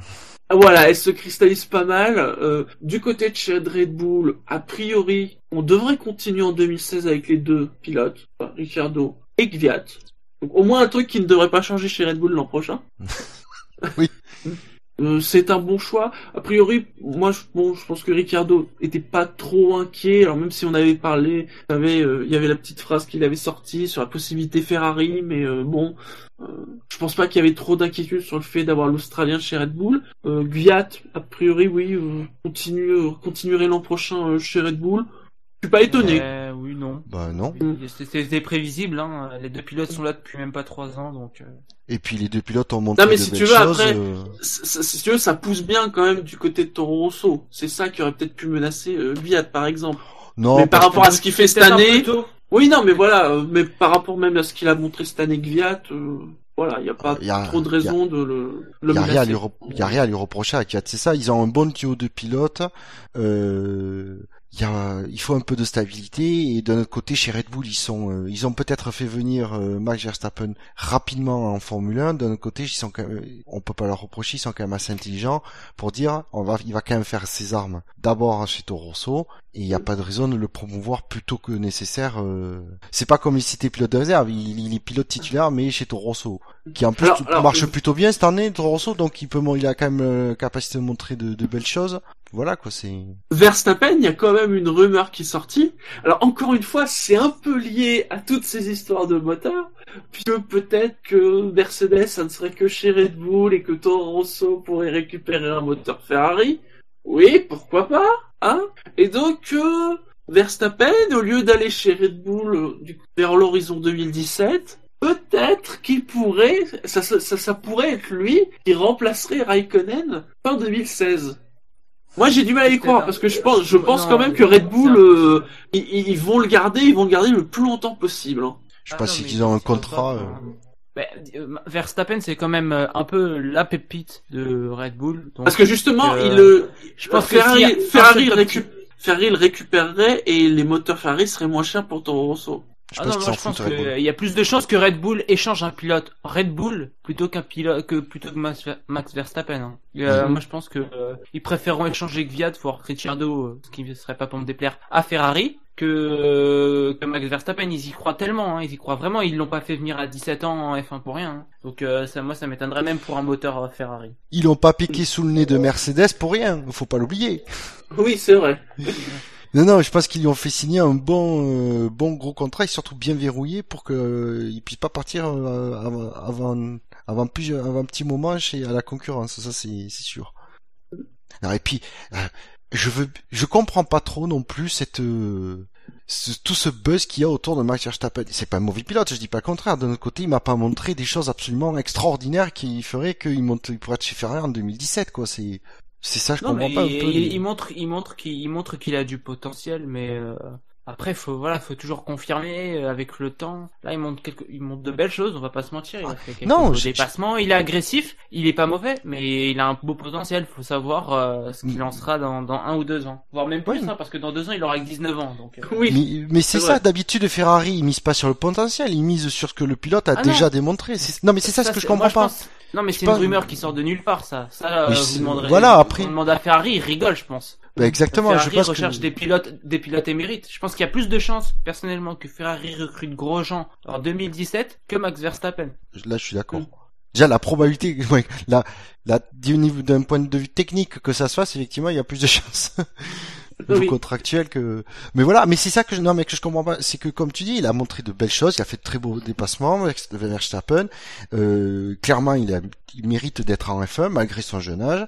Euh, il fait taire pas mal de critiques qu'il y a eu l'année dernière à à son sujet. Voilà, je dis, mais il montre pas un truc à- au point que que je comprends pas pourquoi les journalistes ils sortent ils peuvent sortir des trucs pareils euh, pour le voir en dès 2017 chez Ferrari euh. je veux dire on parle quand même de Ferrari qui peut se permettre de choisir les pilotes qu'ils veulent de- sur, dans la, sur la grille hein. on est d'accord hein. Mm. donc euh, voilà c'est et puis à mettre un jeune pilote c'est plutôt quelqu'un de leur filière qu'ils mettraient que euh, un jeune de la filière Red Bull donc voilà, c'est juste que je je pense pas que ça vienne de chez Ferrari la rumeur. Il y a, euh, mais c'est les, Non, les journalistes, pas- je comprends pas ce qu'ils ont à, à, à, à- fantasmer sur le talent de, de Mark Verstappen qui qui passe qui est certes pas dépourvu mais euh, qui est pas non plus mon- montré des choses si extraordinaires. Il, il- je veux dire, il est pas en train de complètement plier Sainz. Non. Ils font plutôt jeu, jeu égal donc euh, voilà c'est Sinon, du côté des transferts, il y a eu la nouvelle de la semaine, que dis-je, de l'année, de la décennie, peut-être même du siècle. Du siècle, de l'histoire de la Formule 1. Nico Hülkenberg va faire trois, voire même quatre saisons dans une même écurie, puisqu'il a re-signé chez Force India pour 2016, avec une option pour 2017. qu'est-ce que j'ai hein. été déçu d'apprendre ça. C'était prévisible, comme on l'a, comme Non. je dit. À Non, partir du non, moment non. où Raikkonen Non, bouge moi pas, il y avait moi, des non. chances que rien ne bouge. Non non parce que moi je te dis bien où je le verrai l'année euh, l'année prochaine Hülkenberg chez Renault. Chez Ah Renault. oui. Après, Ah, bon, un bon duo. Grosjean Hülkenberg, Après- moi je dis c'est un beau duo. Après, ça reste un contrat. Euh, si en 2016 Ferrari s'intéresse à lui, ils le recrutent, ils veulent le recruter, contrat Oui, ou ils pas, à peuvent racheter, avis, hein. euh, il Force il vendra, racheter, hein. hein. Oui. Non mais Voilà. ça, ça Donc, peut euh, aussi être, ça peut aussi être, on a parlé de Maldonado, Maldonado reste l'an prochain, et à la fin de la saison, il vire, et c'est Hülkenberg qui arrive. Ah oui. Mais je préfère, je pense que c'est plus quand même judicieux de payer pour, pour avoir Hülkenberg et virer Maldonado dès 2016 que de À garder Maldonado un an. Je pense qu'au final, au niveau budgétaire, ça s'équilibre. À, noter que, même si ça n'a pas encore été confirmé, il devrait aussi rempiler chez Porsche. Je pense que ça devait 24 être, une- ah, je pense que ça a dû être fait partie des négociations. C'est, euh, Je je veux bien signer, oui. mais il y a une, la condition de 2015 et on l'applique aussi pour 2016. Oui. Et surtout que du coup, Porsche, va, euh, j'imagine, doivent, doivent vouloir le garder, quoi. hein. On a aussi beaucoup parlé de lui euh, pour As, et certains disent d'ailleurs que cette nouvelle est peut-être la porte grande ouverte pour Verne chez As. Ah ben, il a en... oui, euh, Verne, il y a de fortes chances euh, qu'il aille chez As, pour le coup. Moi, d'une surprise, Bottas chez As, euh, je vois pas trop. euh, Non, Non, Bottas, Bottas, As- il est bien As- chez, chez Williams en ce moment. Ce serait énormément risqué. As, c'est une nouvelle écurie. Euh, puis, euh, enfin, c'est pas dans son profil. Bottas, c'est quand même le profil du, du mec euh, qui veut être dans une top team, pas dans pas un nouveau challenge comme ça. Moi, je pense que Verne, c'est la meilleure chose. euh, Ce sera la meilleure chose pour lui. Et moi, je pense que c'est le meilleur pilote que As peut trouver en termes de, de pilote expérimenté pour débuter. Et développer la voiture. Et peut-être euh, éventuellement Gutiérrez, euh, Mm. second pilote. Pourquoi pas les, pourquoi pas. Et alors sinon, on a on a réentendu parler de Kevin Magnussen, qui a expliqué que bon, même s'il est toujours dans le giron McLaren, hein, euh, il avait discuté avec d'autres équipes. Il n'a pas précisé lesquelles. Bah, je vois pas avec qui en fait à part Manor. Euh, Ou As peut-être. Ou As. As. Éventuellement As. Renault. Mais- Déjà Vergne, Vergne, Vergne. On va savoir peut-être. Vergne Magnussen, ça fait déjà un peu plus rêver entre guillemets que Vergne Gu- Gutiérrez. Et après, la plupart Ouais. des autres écuries, bah, sont sont pleines quoi. Enfin, sont remplies. Euh, Williams. Il y a plus beaucoup de place. Hein. Euh, il y en a donc, il y a quasiment les- plus donc. euh. Chez Ferrari, c'est bouclé. Chez Force India, c'est bouclé parce que Perez, euh, il continue l'an prochain. Donc, il y a les deux places chez As. Euh, chez Lotus, alors, théoriquement, c'est bouclé. En tout cas, en l'état actuel, c'est bouclé. Euh, chez McLaren, Alonso, c'est sûr. Alors, normalement, Button, c'était deux ans. Mais alors, est-ce que c'est une, un plus un ou deux? Je ne m'en souviens plus. Et euh, bon, euh, il peut y avoir un doute, hein, parce qu'avec Van Dorn qui pousse, euh, Magnussen et on a quasiment mis Raikkonen à la retraite, donc la question Button peut se poser. Hein. Chez Mercedes, c'est bouclé depuis longtemps. Chez Red Bull, a priori, Gviat n'a pas été officialisé, mais comme on l'a dit, normalement, ça devrait être bon. Chez Sauber, ça a été confirmé. Chez Toro Rosso, alors sur le Wikipédia anglais, il confirme Verstappen, pas Sainz, mais bon, il les garde au moins deux ans. Et je pense que vu le niveau de Verstappen et Sainz, il n'y a aucune raison Ah bah de oui. l'échange. Que derrière il y a Gasly, mais ça me paraît tôt. Ça me paraît vraiment Mm. tôt. Oui. Et alors Non, chez Williams, chez Williams, Bottas n'a pas été confirmé, mais tout le monde pense qu'il va rester. Euh, et alors Mais- Massa, je, je le vois indiqué euh, confirmé. Je suis pas sûr, mais normalement a priori il reste aussi. D'un autre côté, par exemple, Bottas, il a la position confortable, il, est- il est pas, il est serein quoi sur le. Soit il est, euh, il part euh, dans une écurie plus huppée que Williams, ouais, qui est mieux classé que Williams, soit il reste euh, chez Williams, il qui, euh, qui, reste, qui reste assez performante et qui, voilà, il est. Non, il a une position très confortable, Bottas. Mm. Après, bon, c'est un très bon pilote et il courtisait à juste titre, mais euh, bon, ça s'est pas fait pour Ferrari. euh, Là, en ce moment, entre les et les quand même très fortement probables, la question des transferts, c'est les deux baquets As, mais ça on le Oui. savait dès le début. Peut-être le, le baquet de Button, mais c'est pas sûr. C'est pas sûr, dis bien. Et la problématique Lotus, bien évidemment. Sachant que, bon, Alors, si ça je. Renault, on sent, quand- on sent quand même que Grosjean il sera là. Hein. Je, je l'annonce par contre, si Renault rachète Lotus et qu'il garde pas Grosjean, je, je boycotte cette écurie et je n'en parlerai, je ne la citerai jamais, ni ses pilotes dans le SAV, je le dis. Voilà. Ce serait inadmissible. Mais voilà. Ça paraît quand Mais même ça très probable. Il, fait Oui. beaucoup d'appels du pied, il est sponsorisé par Total et visiblement dans le Il- business model, Total va être là. hein. Il y aura du rouge. Bon, peut-être que la voiture sera jaune et noire, mais normalement il y aura du rouge total. Malheureusement, j'ai envie de dire, mais il y aura Mais du rouge est- total. Mais c'est surtout qu'il est bon, ce, il, est, il a, il s'est, après ses problèmes de 2012, il a montré que c'est un très bon pilote. Il y aurait aucune raison de pas le garder. Ne Et serait-ce puis que là, pour ce ça. qu'il a, f- ce qu'il a fait euh, le week-end dernier, voilà. Ah, c'est un coup de maître, peut être moment où il fallait le faire. C'est le mot, c'est pile le moment où il fallait le faire. Donc, Il manquerait ça- plus qu'est-ce qui fait- double ça à Monza? Il y a, y a plus, il y a plus beaucoup de questionnements hein, sur, Ah les, non, non, sur le- les baquets 2016. Hein. Ouais. Et encore, euh, je dis questionnement. Ah, c'est normalement ils ont dit aussi. Hein. C'est ce mois-ci qu'on doit savoir. Ouais, ouais, il avait, il avait dit avant le. Ouais, en tout cas, eux, ils veulent hein, pouvoir l'annoncer. Et, ouais. Au moins, au moins un pilote. Ils préféreraient les deux avant fin septembre pour qu'ils aient le, le temps de bien travailler avec les pilotes pour euh, pour préparer le 2016. As qui est, euh, je crois, euh, quasiment finalisé son, alors pas son usine, mais ce- ses locaux. Ils sont Hmm. bientôt prêts. Mais d'ailleurs, tu disais, Jassem, que c'est une petite écurie, que ça attire pas. Euh, alors, ça peut être, ça peut être un pari. Alors, suivant pas pas n'importe quel pilote, on est d'accord. Hülkenberg, c'est quand même un peu compliqué parce qu'il est sur la pente, il est sur a- sur la pente ascendante, donc euh, effectivement, ça pouvait pas forcément l'intéresser.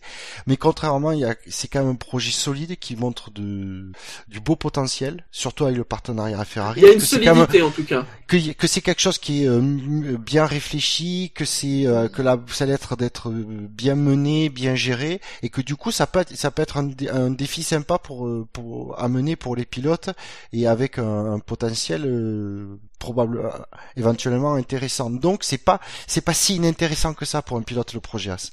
Non mais ça, non, j'ai dit ça dépend de quel pilote.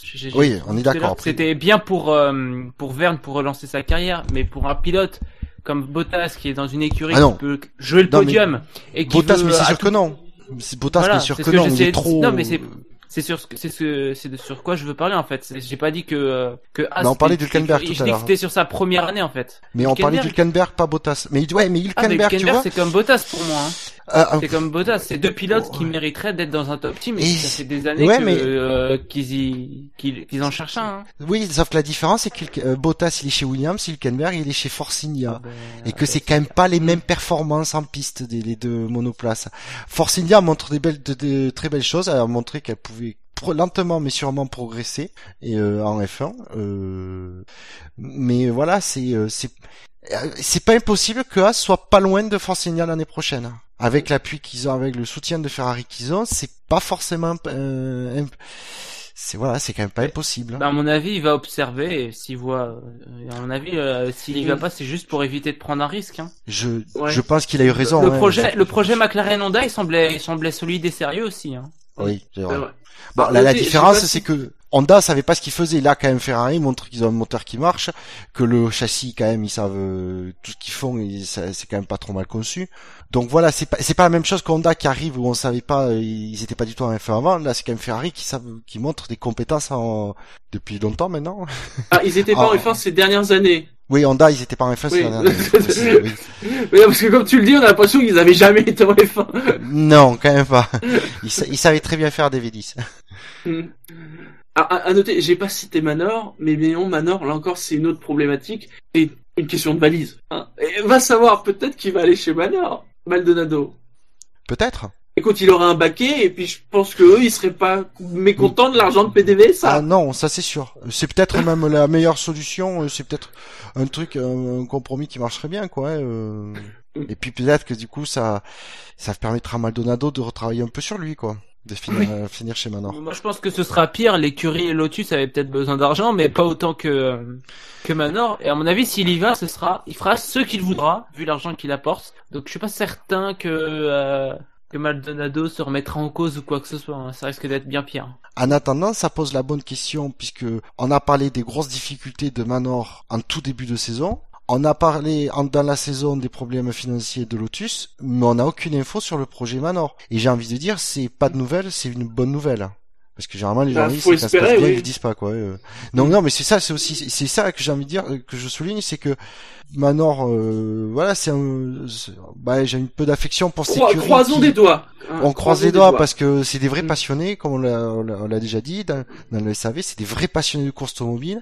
Ils se sont bien défoncés pour être là en début de saison, et Dieu sait que ça n'a pas été, ça a pas, dû- ça a pas été facile pour eux d'être là à la deuxième course de la, de la saison seulement. Voilà, c'est donc croisons les doigts pour qu'ils aient, que ils aient, euh, ils montent leur, euh, leur, Pour que l'aventure qu'ils montent un projet solide, solide et voilà et que ça, se- ça se concrétise, que ça se renforce pour le, pour la suite, euh, pour l'avenir quoi. Alors pour faire des économies de soufflerie, Manor il pourrait peut-être développer dans de la CFD, la conception par ordinateur. Hein ça pourrait leur être utile, puisque alors petite nouvelle qui est sortie euh, sur les sites anglais. Hein, J'ai pas vu ça sur les sites français. Euh, puisque vous savez, que donc toutes les équipes plus ou moins travaillent sur la CFD. Mais comme pour la soufflerie, il y a des limitations, hein, ils peuvent pas utiliser la CFD autant qu'ils voudraient. Hein, donc euh, CFD, hein, c'est la conception par ordinateur. Justement, c'est ce qui est un peu censé suppléer la soufflerie entre guillemets. Hein, quand t'as pas, quand t'as plus le temps de- ou quand tu n'as plus la possibilité de faire la soufflerie. On fait de la CFD, hein, on fait tourner les, les serveurs et les ordinateurs euh, toute la nuit hein, pour composer, pour créer des pièces. Mais Charlie Whiting a expliqué que, euh, alors il a parlé d'amnistie hein, dans le sens où les équipes vont pouvoir utiliser leur CFD un petit peu plus, à outrance, on peut-être pas, mais Amnistie, ça veut dire, on, du coup, on regarde pas ce que vous faites. C'est, vous Oui. faites, comment, c'est ce que vous faites ce que vous voulez. Donc, euh, connaissant les écuries, ça va être à outrance. Ouais, mais attention, ils peuvent utiliser la CFD à outrance, comme tu dis, c'est pour une, une réglementation bien précise. C'est pas pour 2016, c'est pas pour la voiture de l'an prochain, mais bel et bien pour la réglementation 2017. Souvenez-vous, quand on a parlé de la réglementation 2017, on a dit, attention, il y a, il reste plus beaucoup de temps. Le règlement 2017 technique, il faut qu'il soit fixé au mois de mars 2016. Donc là, on parle de à peine six mois. hein. Dans six mois, il faut qu'on sache à quoi ressemblent les voitures 2017. Très clairement. Ça a été souligné. Et donc, on autorise les équipes à faire tourner les ordinateurs pour justement qu'elles puissent travailler sur la réglementation 2017, faire des propositions à la FIA pour Tester en fait, assez rapidement, tester des choses et pouvoir proposer rapidement des choses précises pour l'aéro, notamment, hein, euh, bah 2017. Pour fixer vraiment à quoi va ressembler euh, les voitures en 2017. Parce que justement, il manque de temps. Et qu'il faut aussi penser à 2016, bien évidemment. Donc ils pourront pas non plus faire euh, ce qu'ils veulent. Voilà. On, on, on vous laisse utiliser vos ordis, mais c'est pour une utilisation bien précise. Et c'est parce qu'on n'a pas le temps. Ben, c'est pareil, euh, c'est, bah, j'allais dire, c'est quelque chose pour une fois de logique. Après, euh, je pense quand même qu'il y a quelques écuries qui vont un peu détourner cette, euh, cette amnistie. Celles qui ont les moyens. Oui, on, on est en train de travailler sur un aileron 2017, mais il est exactement au même code que le 2016. Mais c'est juste on a une idée derrière la tête. Ouais, voilà. Des trucs comme ça en gros. Oui, oui, pour nous, c'est quand même bien que pour, pour une fois, entre guillemets, la FIA, on va dire, lâche du lest. Et pour la bonne cause. Surtout, c'est que c'est sur quelque chose qui, honnêtement, je pense qu'il coûte pas. Alors le problème, c'est que je sais pas dans quelles limites, euh, qu'est-ce qu'ils peuvent restreindre au niveau euh, CFD, parce que euh, en gros, c'est. Je pense que ouais. c'est du temps d'utilisation des ordinateurs. Je pense qu'il doit y avoir un Parce peu, qu'après, tu il peux doit pas- y avoir un peu Ah. plus que ça, parce qu'à ce moment-là, je te garantis que Mercedes ou, mais, ou Ferrari ou Red Bull, ils ont, ils achèteraient le plus gros supercalculateur où tu le fais tourner 5 minutes et c'est équivaut à 5 heures de, de, de leur, de leur puissance de calcul actuelle. Donc du coup, le temps, euh, Oui, mais alors a attention, plus la, même- déjà, a plus je, la même je- valeur, quoi. je crois qu'on en avait déjà parlé il y a quelques années. Ils ont des supercalculateurs, mais la F1, malgré sa folie des grandeurs, n'a pas. Oui. Ils ont, pas les ils ont plus pas les plus gros, ils ont pas les plus gros supercalculateurs de la planète, hein, non plus. Hein. Ils ont des bons supercalculateurs, mais c'est pas non plus. Ils vont pas mettre 450 millions dans un ordinateur. hein. Ils ont autre chose à foutre. Ouais, ils les mettent argent. bien. Il y en a qui les mettent bien dans une soufflerie. Hein. Hein. Oui, c'est vrai. Hein. Et puis, je te rappelle quand même qu'il y a quand même une hiérarchie. C'est-à-dire que moi, je serais pas surpris si on me dit que l'ordinateur de chez Mercedes, il est 15 fois plus grand que celui de chez Manor. Ah oui, ça c'est sûr. Qui, ça se trouve, tourne sous Windows XP, hein, euh, Non, quand même pas. et a même du mal à faire tourner le démineur. On Faut dira Windows. XP c'est toujours mieux que Windows 10. Hein. Ne nous lançons pas dans ce débat, s'il vous plaît. hein. Donc, il doit déjà y avoir des gros écarts, même sur ce, ce domaine-là. Parce qu'après, c'est vrai qu'à part Oui, en temps, des tu- écarts, mais tu- je- comment tu, tu Mais veux je- lui faire des limitations en teraflop de calcul, euh, je sais pas, c'est Pourquoi pas brider euh, Pourquoi pas? Oui, non, pas tout, oui.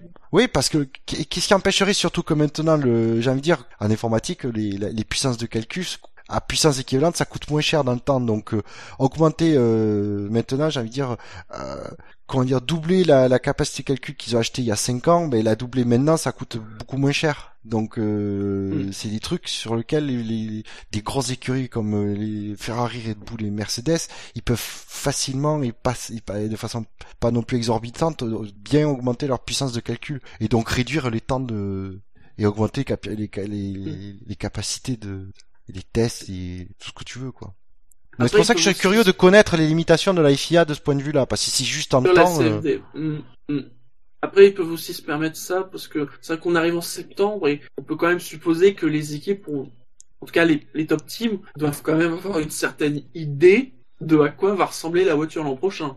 ah ben justement non, avec cette nouvelle euh, capacité de, de CFD, ils ne savent peut-être pas encore. hein. Ils avaient peut-être presque figé, mais finalement, attendez, on va repousser la décision de quelques semaines. C'est pour 2017, hein, pas pour 2016. Oui, oui, oui, bien sûr. Ils mettront juste des roues plus larges pour faire croire dans la simulation, pour faire croire que c'est de 2017. Allez. À moins que vous ayez autre chose à rajouter sur la CFD. Euh, non. Non, non, voilà, c'était juste pour, voilà, que quand même, ils se commencent à se rendre compte que le temps ne vient compter. Et tu dis, ils ont jusqu'en mars, mais ils ont jusqu'à, c'est en mars au plus tard qu'ils doivent Ah, mars, que ce valider. Ouais, Oui. qu'il soit validé, mais il- il- tu, tu valides pas un truc, euh, D'où le trois fait jours de faire après avoir or- décidé, quoi. Voilà, d'où le fait de faire tourner les ordinateurs maintenant. Voilà. Ouais, et puis s'il y a un gros, si gros changement de, de, de réglementation pour 2017, il faut que ce, pour moi, il faut que les décisions soient, que le règlement technique, en fait, il soit défini euh, au plus tard à fin, fin décembre, qu'il puisse commencer Oui, déjà, euh, s'ils Ah, veulent, il à- me semblait, il me semblait qu'ils avaient dit que déjà dès là ce mois-ci, on aurait déjà des idées précises oui. de ce à quoi ressemblerait le... Enfin, je sais qu'il y a déjà des vidéos, des images qui circulent sur à quoi devraient ressembler les voitures en 2017, mais ça devrait vraiment être concret. Apparemment, on annonce des, des choses vraiment concrètes euh, pour ce mois-ci.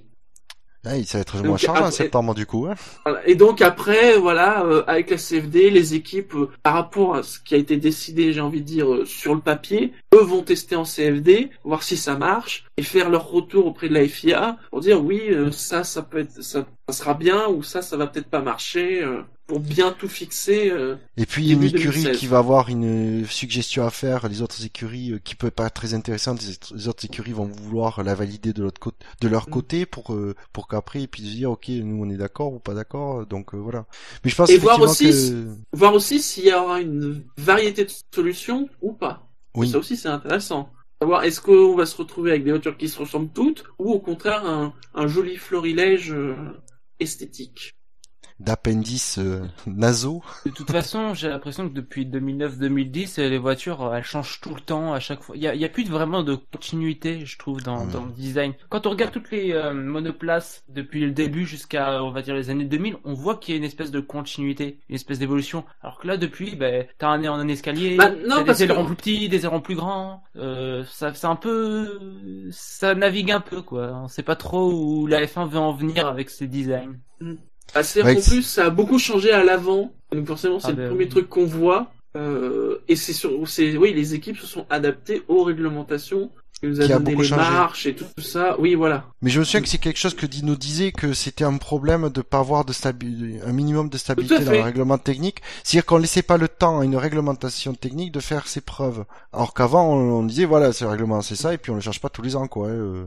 Ça, ça changeait toujours un peu, mais c'était par touche. C'était à la marge, c'était. euh, C'était, affiner des, un concept Oui, voilà. voilà qui qui existait euh, depuis plusieurs années. C'est ça qu'il faudrait, c'est un règlement stable avec des évolutions au fil des saisons parce que bien évidemment au fur et à mesure des recherches, des courses et des équipes qui se copient, forcément Ah. on, on arrive euh, euh, voilà sur euh, sur, sur des, des petites évolutions. Après, et souvent bah au début au début on a plein de solutions différentes et puis petit à petit ça se concentre euh, vers euh, deux trois solutions voire une solution euh, un peu optimale. Après, on n'a peut-être pas aussi une réglementation technique euh, stable parce que mine de rien, en bridant la soufflerie et en bridant la CFD, ben les, peut-être que les écuries n'ont pas pu travailler, euh, ils travaillent sur les concepts qu'ils imaginaient dans la réglementation technique et qui faisaient qu'ils voyaient pas bien, en fait très bien ce que ça allait donner comme les idées qu'ils qui, validaient.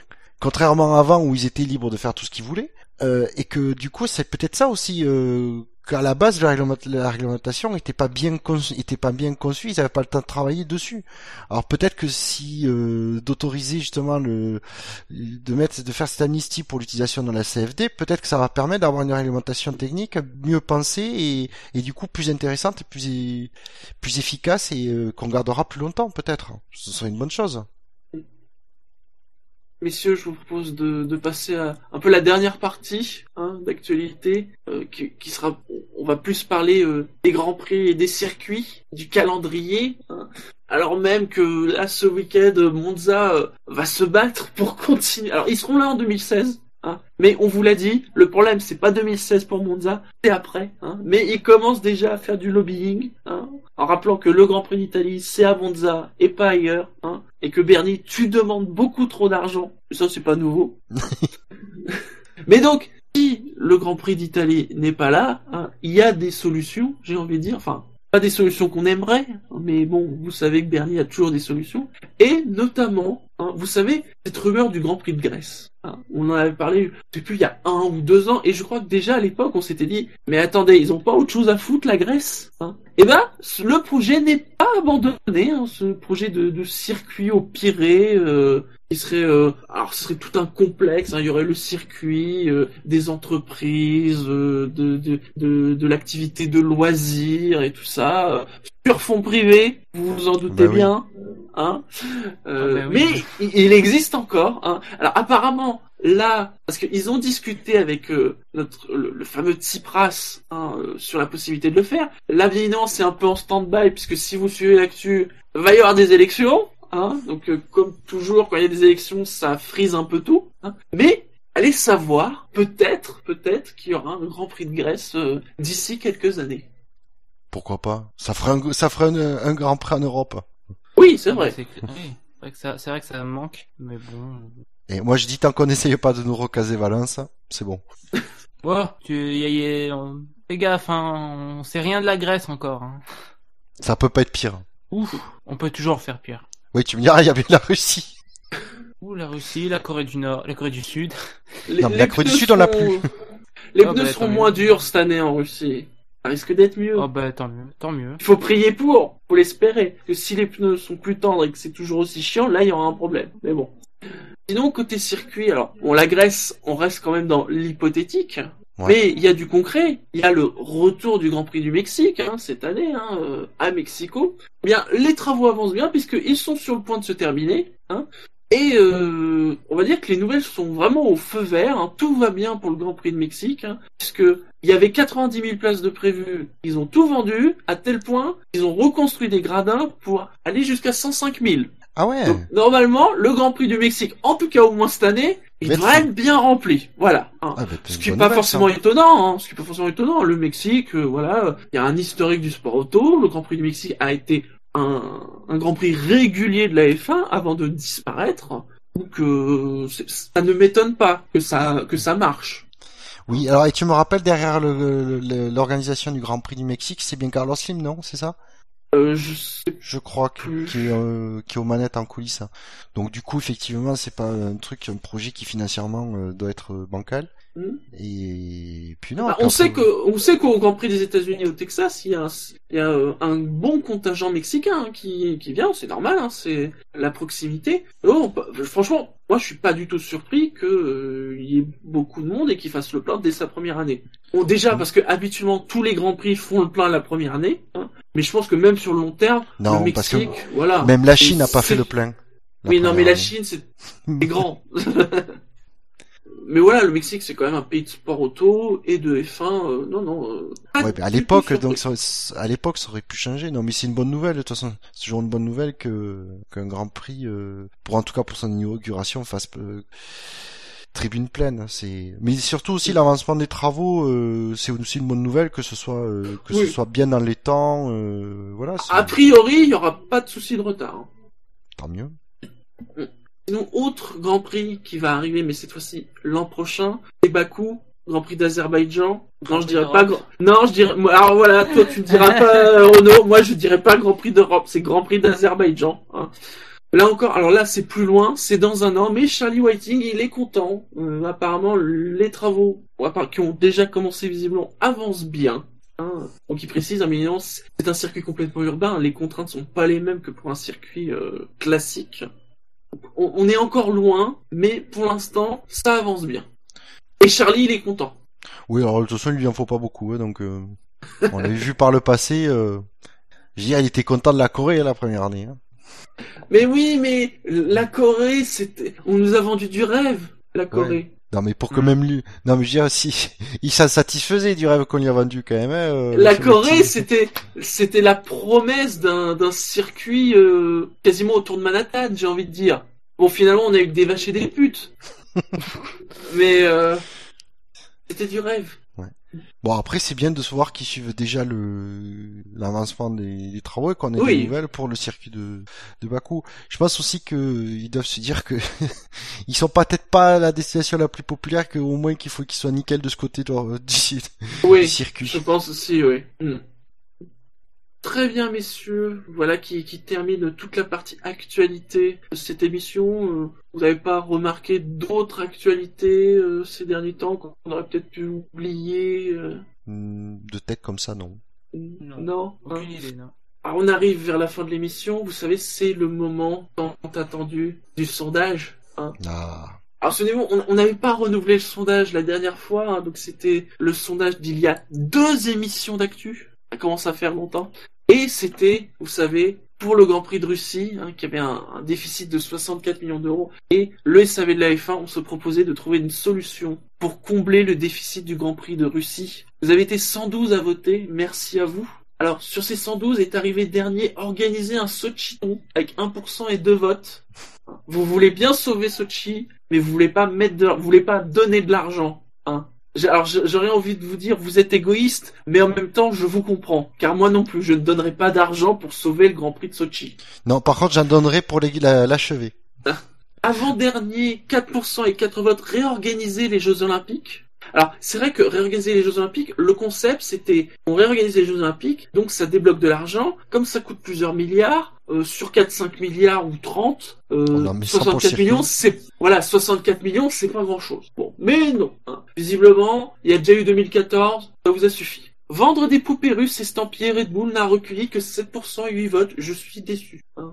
Mais je pense que les gens ont pas compris le, le principe des poupées russes où on a Masticic, puis euh, Mais C'est pas compliqué quand même, des poupées russes Ouais, mais- estampillées Red Bull. oui, mais il fallait qu'on voir que euh, il y avait, euh, mais, euh, ah, comment il s'appelle? Il devait. Alors, dans Matesic, Mais tu Marco. mettais Marco. Dans Dans Marco, tu mets Horner. Horner. Dans Horner, tu- mets Ricardo. Ah, Ricardo. Et dans Ricardo, tu mets Gviat. Et T'inquiète, tu dans mets Sainz. Gviat, tu mets Verstappen. Tu mets Verstappen. Et dans Tu Verstappen, mets tu Sainz. mets Sainz. Et dans Sainz, Non, tu mets, tu mets Verstappen à face, le petit, petit, petit jeune.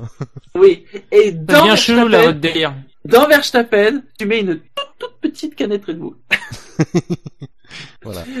Organiser un Colanta Sibérie entre l'équipe des créanciers et l'équipe des organisateurs, 8%, 9 votes. Développer le merchandising autour du sportif Vladimir, 9% et 10 votes. C'est parce que vous n'avez pas vu ces magnifiques t-shirts de Vladimir Poutine en tenue de course. Absolument magnifiques.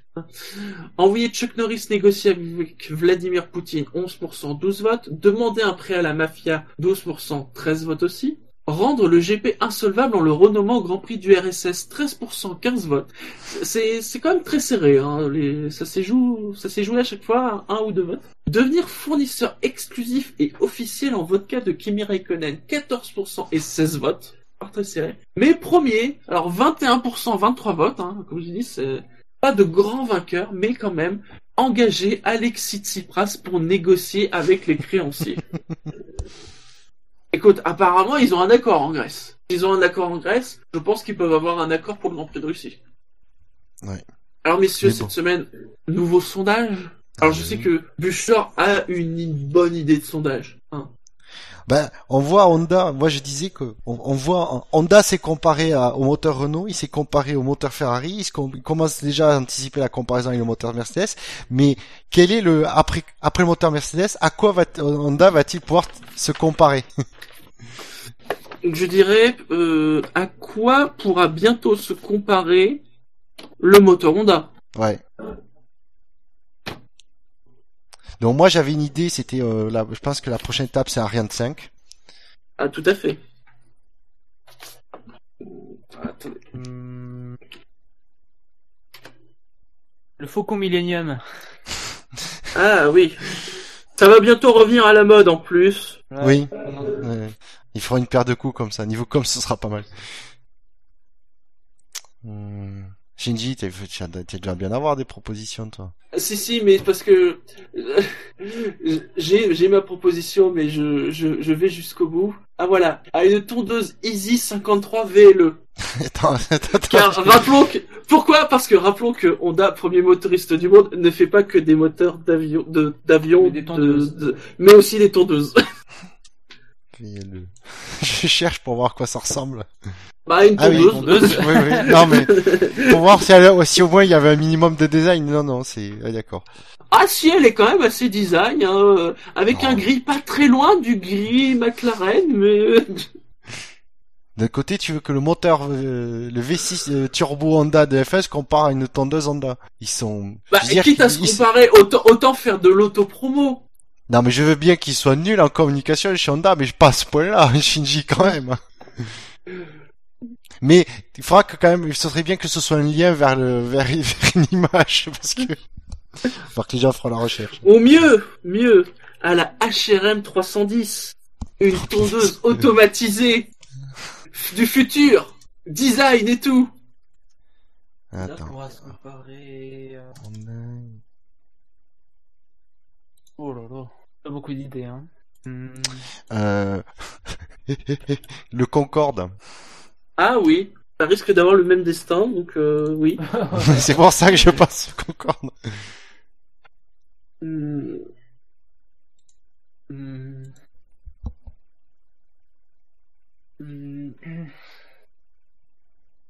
Ah, J'en ai une. Et ce serait une grosse faute de communication de la part de Honda. Nous t'écoutons. Surtout, ça, surtout que je rappelle que Honda est, est une ferme japonaise, donc il faudrait la, la, la grosse bourde de se comparer à une bombe atomique. Oh putain. Oh non. C'est- moche. C'est oui, c'est c'est drôle. Mais justement, C'est notre côté navette- vache, vous savez. La, la navette Challenger. ouais mais il y a déjà Ariane 5 et le Faucon Millennium en Mais c'est plus rigolo, Challenger. Alors, non, non. tu, du coup, tu, que tu, c'est pas le Concorde, c'est le Concorde Ski qu'il faudra mettre dans ma proposition de tout à l'heure. faudra corriger. Ce sera encore Euh, mieux. À la, à- à la McLaren MP4 18. Au moteur Peugeot. Ah bah oui, au moteur Peugeot. De F1, hein, précisément Bah oui. bien. Oh, Car motorisé euh, faut pas le préciser. Euh.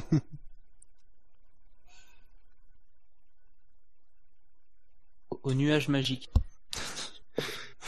Je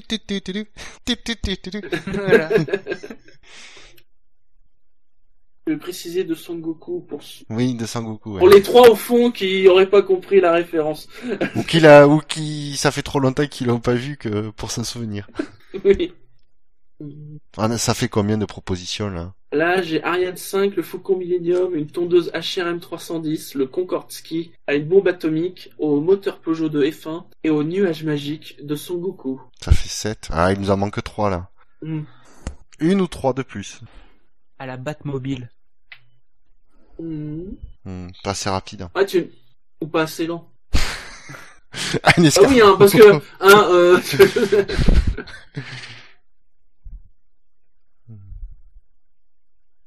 Quoique façon lenteur, euh, on peut aussi le comparer à un tracteur. hein.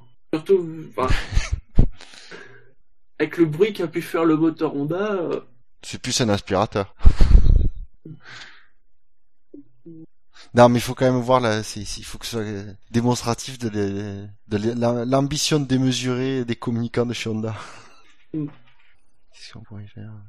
Faut dire qu'avec ton Faucon Millennium, t'as placé la barre super haut quand même, Jassem. Ah, Fabian Cancellara? Le C'est qui cycliste? ça? Usain Bolt? Fabian Ah. Cancellara Non, euh, comment il s'appelle? Richard Virenque. Non, non, c'est non. c'est- Oui, mais Richard Virenque, il coup. avait pas de... Ah, Richard- Ah, Oui, mais ces gens-là n'avaient pas de moteur... Ces gens-là n'avaient pas de moteur dans leur vélo. Alors que Euh, Fabian Cancellara... euh, Oui, non mais, non mais, oui, non mais lui, la rumeur, c'est qu'il avait vraiment un moteur dans le vélo. Ah oui, oui. Ou sinon, tu mets On peut mettre un. Christopher Froome, hein. Pour que ça parle au... à tout Ah le oui. monde. euh, c'est- De c'est- toute façon, ils font à peu vroom, près les mêmes donc, euh, démarrages. Oui. Bah, Usain Bolt alors? Ah, Christopher Froome ou Usain Bolt? Ah, Usain Ah, Bolt. ah, Sonic euh, l'hérisson. Ah, ah oui Sony Z Dog. Donc, Bolt ou Froome? Bolt, ça rappelle quand même plus la. Ouais, ça... Alors, on va mettre Usain Bolt. Ça fait 9. Et Sonic? Bah, j'ai déjà mis Sonic, Ah justement. si, tu as déjà mis Oui. Ou Sinon, tu peux mettre la lumière. Tellement ça va vite. hein. Et ça nous en met plein Ah, la ah. figure. hein. À la vitesse de la lumière. Ouais. Ah, ça en fait 10. À quoi pourra bientôt se comparer le moteur Honda à Ariane 5, au Faucon Millennium, à une tondeuse HRM 310, au Concorde Ski, à une bombe atomique, au moteur Peugeot de F1, au nuage magique de Son Goku, à Sonic le Hérisson, à Usain Bolt ou à la vitesse de la lumière elle-même. Pour la question, je préciserai quand même après Renault, Ferrari et Mercedes. en début de question. Pour que ce soit quand même clair. Ok. Donc pour voter, hein, ça sera euh, soit sur l'article du podcast, ou bien euh, sur la partie droite, hein, toujours sur savf1.fr, hein, comme d'habitude. Normalement, au moment où, l'épisode, cet épisode du SAV sera sorti, le, le- le sondage sera même sans doute déjà là. Ne vous inquiétez pas. On arrive à la fin de cette émission, messieurs. Eh oui. Ouais. Il faut bien terminer un jour. Hein. Oui. Les rappels habituels, le SAV de la F1, c'est sur iTunes, c'est sur la chaîne Alpha de Pod Radio, c'est sur PodCloud, c'est sur Facebook, sur Twitter, le compte arrobase le SAVF1, sur YouTube ou sur Stand Stand F1, parce que la F1 sur Internet, c'est sur... SAVF1.fr. HMVF1.fr. Parce que le SAV de la F1, c'est... Top Oumout. Famille. Mais oui, c'est Top Moumout, le SAV de la F1 C'est aussi la famille, accessoirement. Mais c'est surtout Top Oumout. En ce moment, c'est très Top Moumout. Ouais. On vous souhaite à tous bah, un bon week-end du Grand Prix d'Italie, hein, parce que il va arriver là, là, tout de suite le week-end qui arrive. N'oubliez pas, normalement dès jeudi, il y aura l'article de la preview du Grand Prix, hein. et puis bien évidemment les articles habituels, le top flop, le podcast des qualifs, la course bien évidemment, le podcast de la course, enfin comme d'habitude j'ai envie de dire. Hein. Alors sur ce, je vous souhaite à tous bah, un bon week-end, hein, un bon week-end de course, hein, espérant que ça va être bien. hein. Là, on est sur une série de bons grands prix, ça serait quand même bien que ça, ça continue, hein, messieurs. Bah oui. Alors sur ce, bah, ciao à tous. Ciao, ciao. Salut.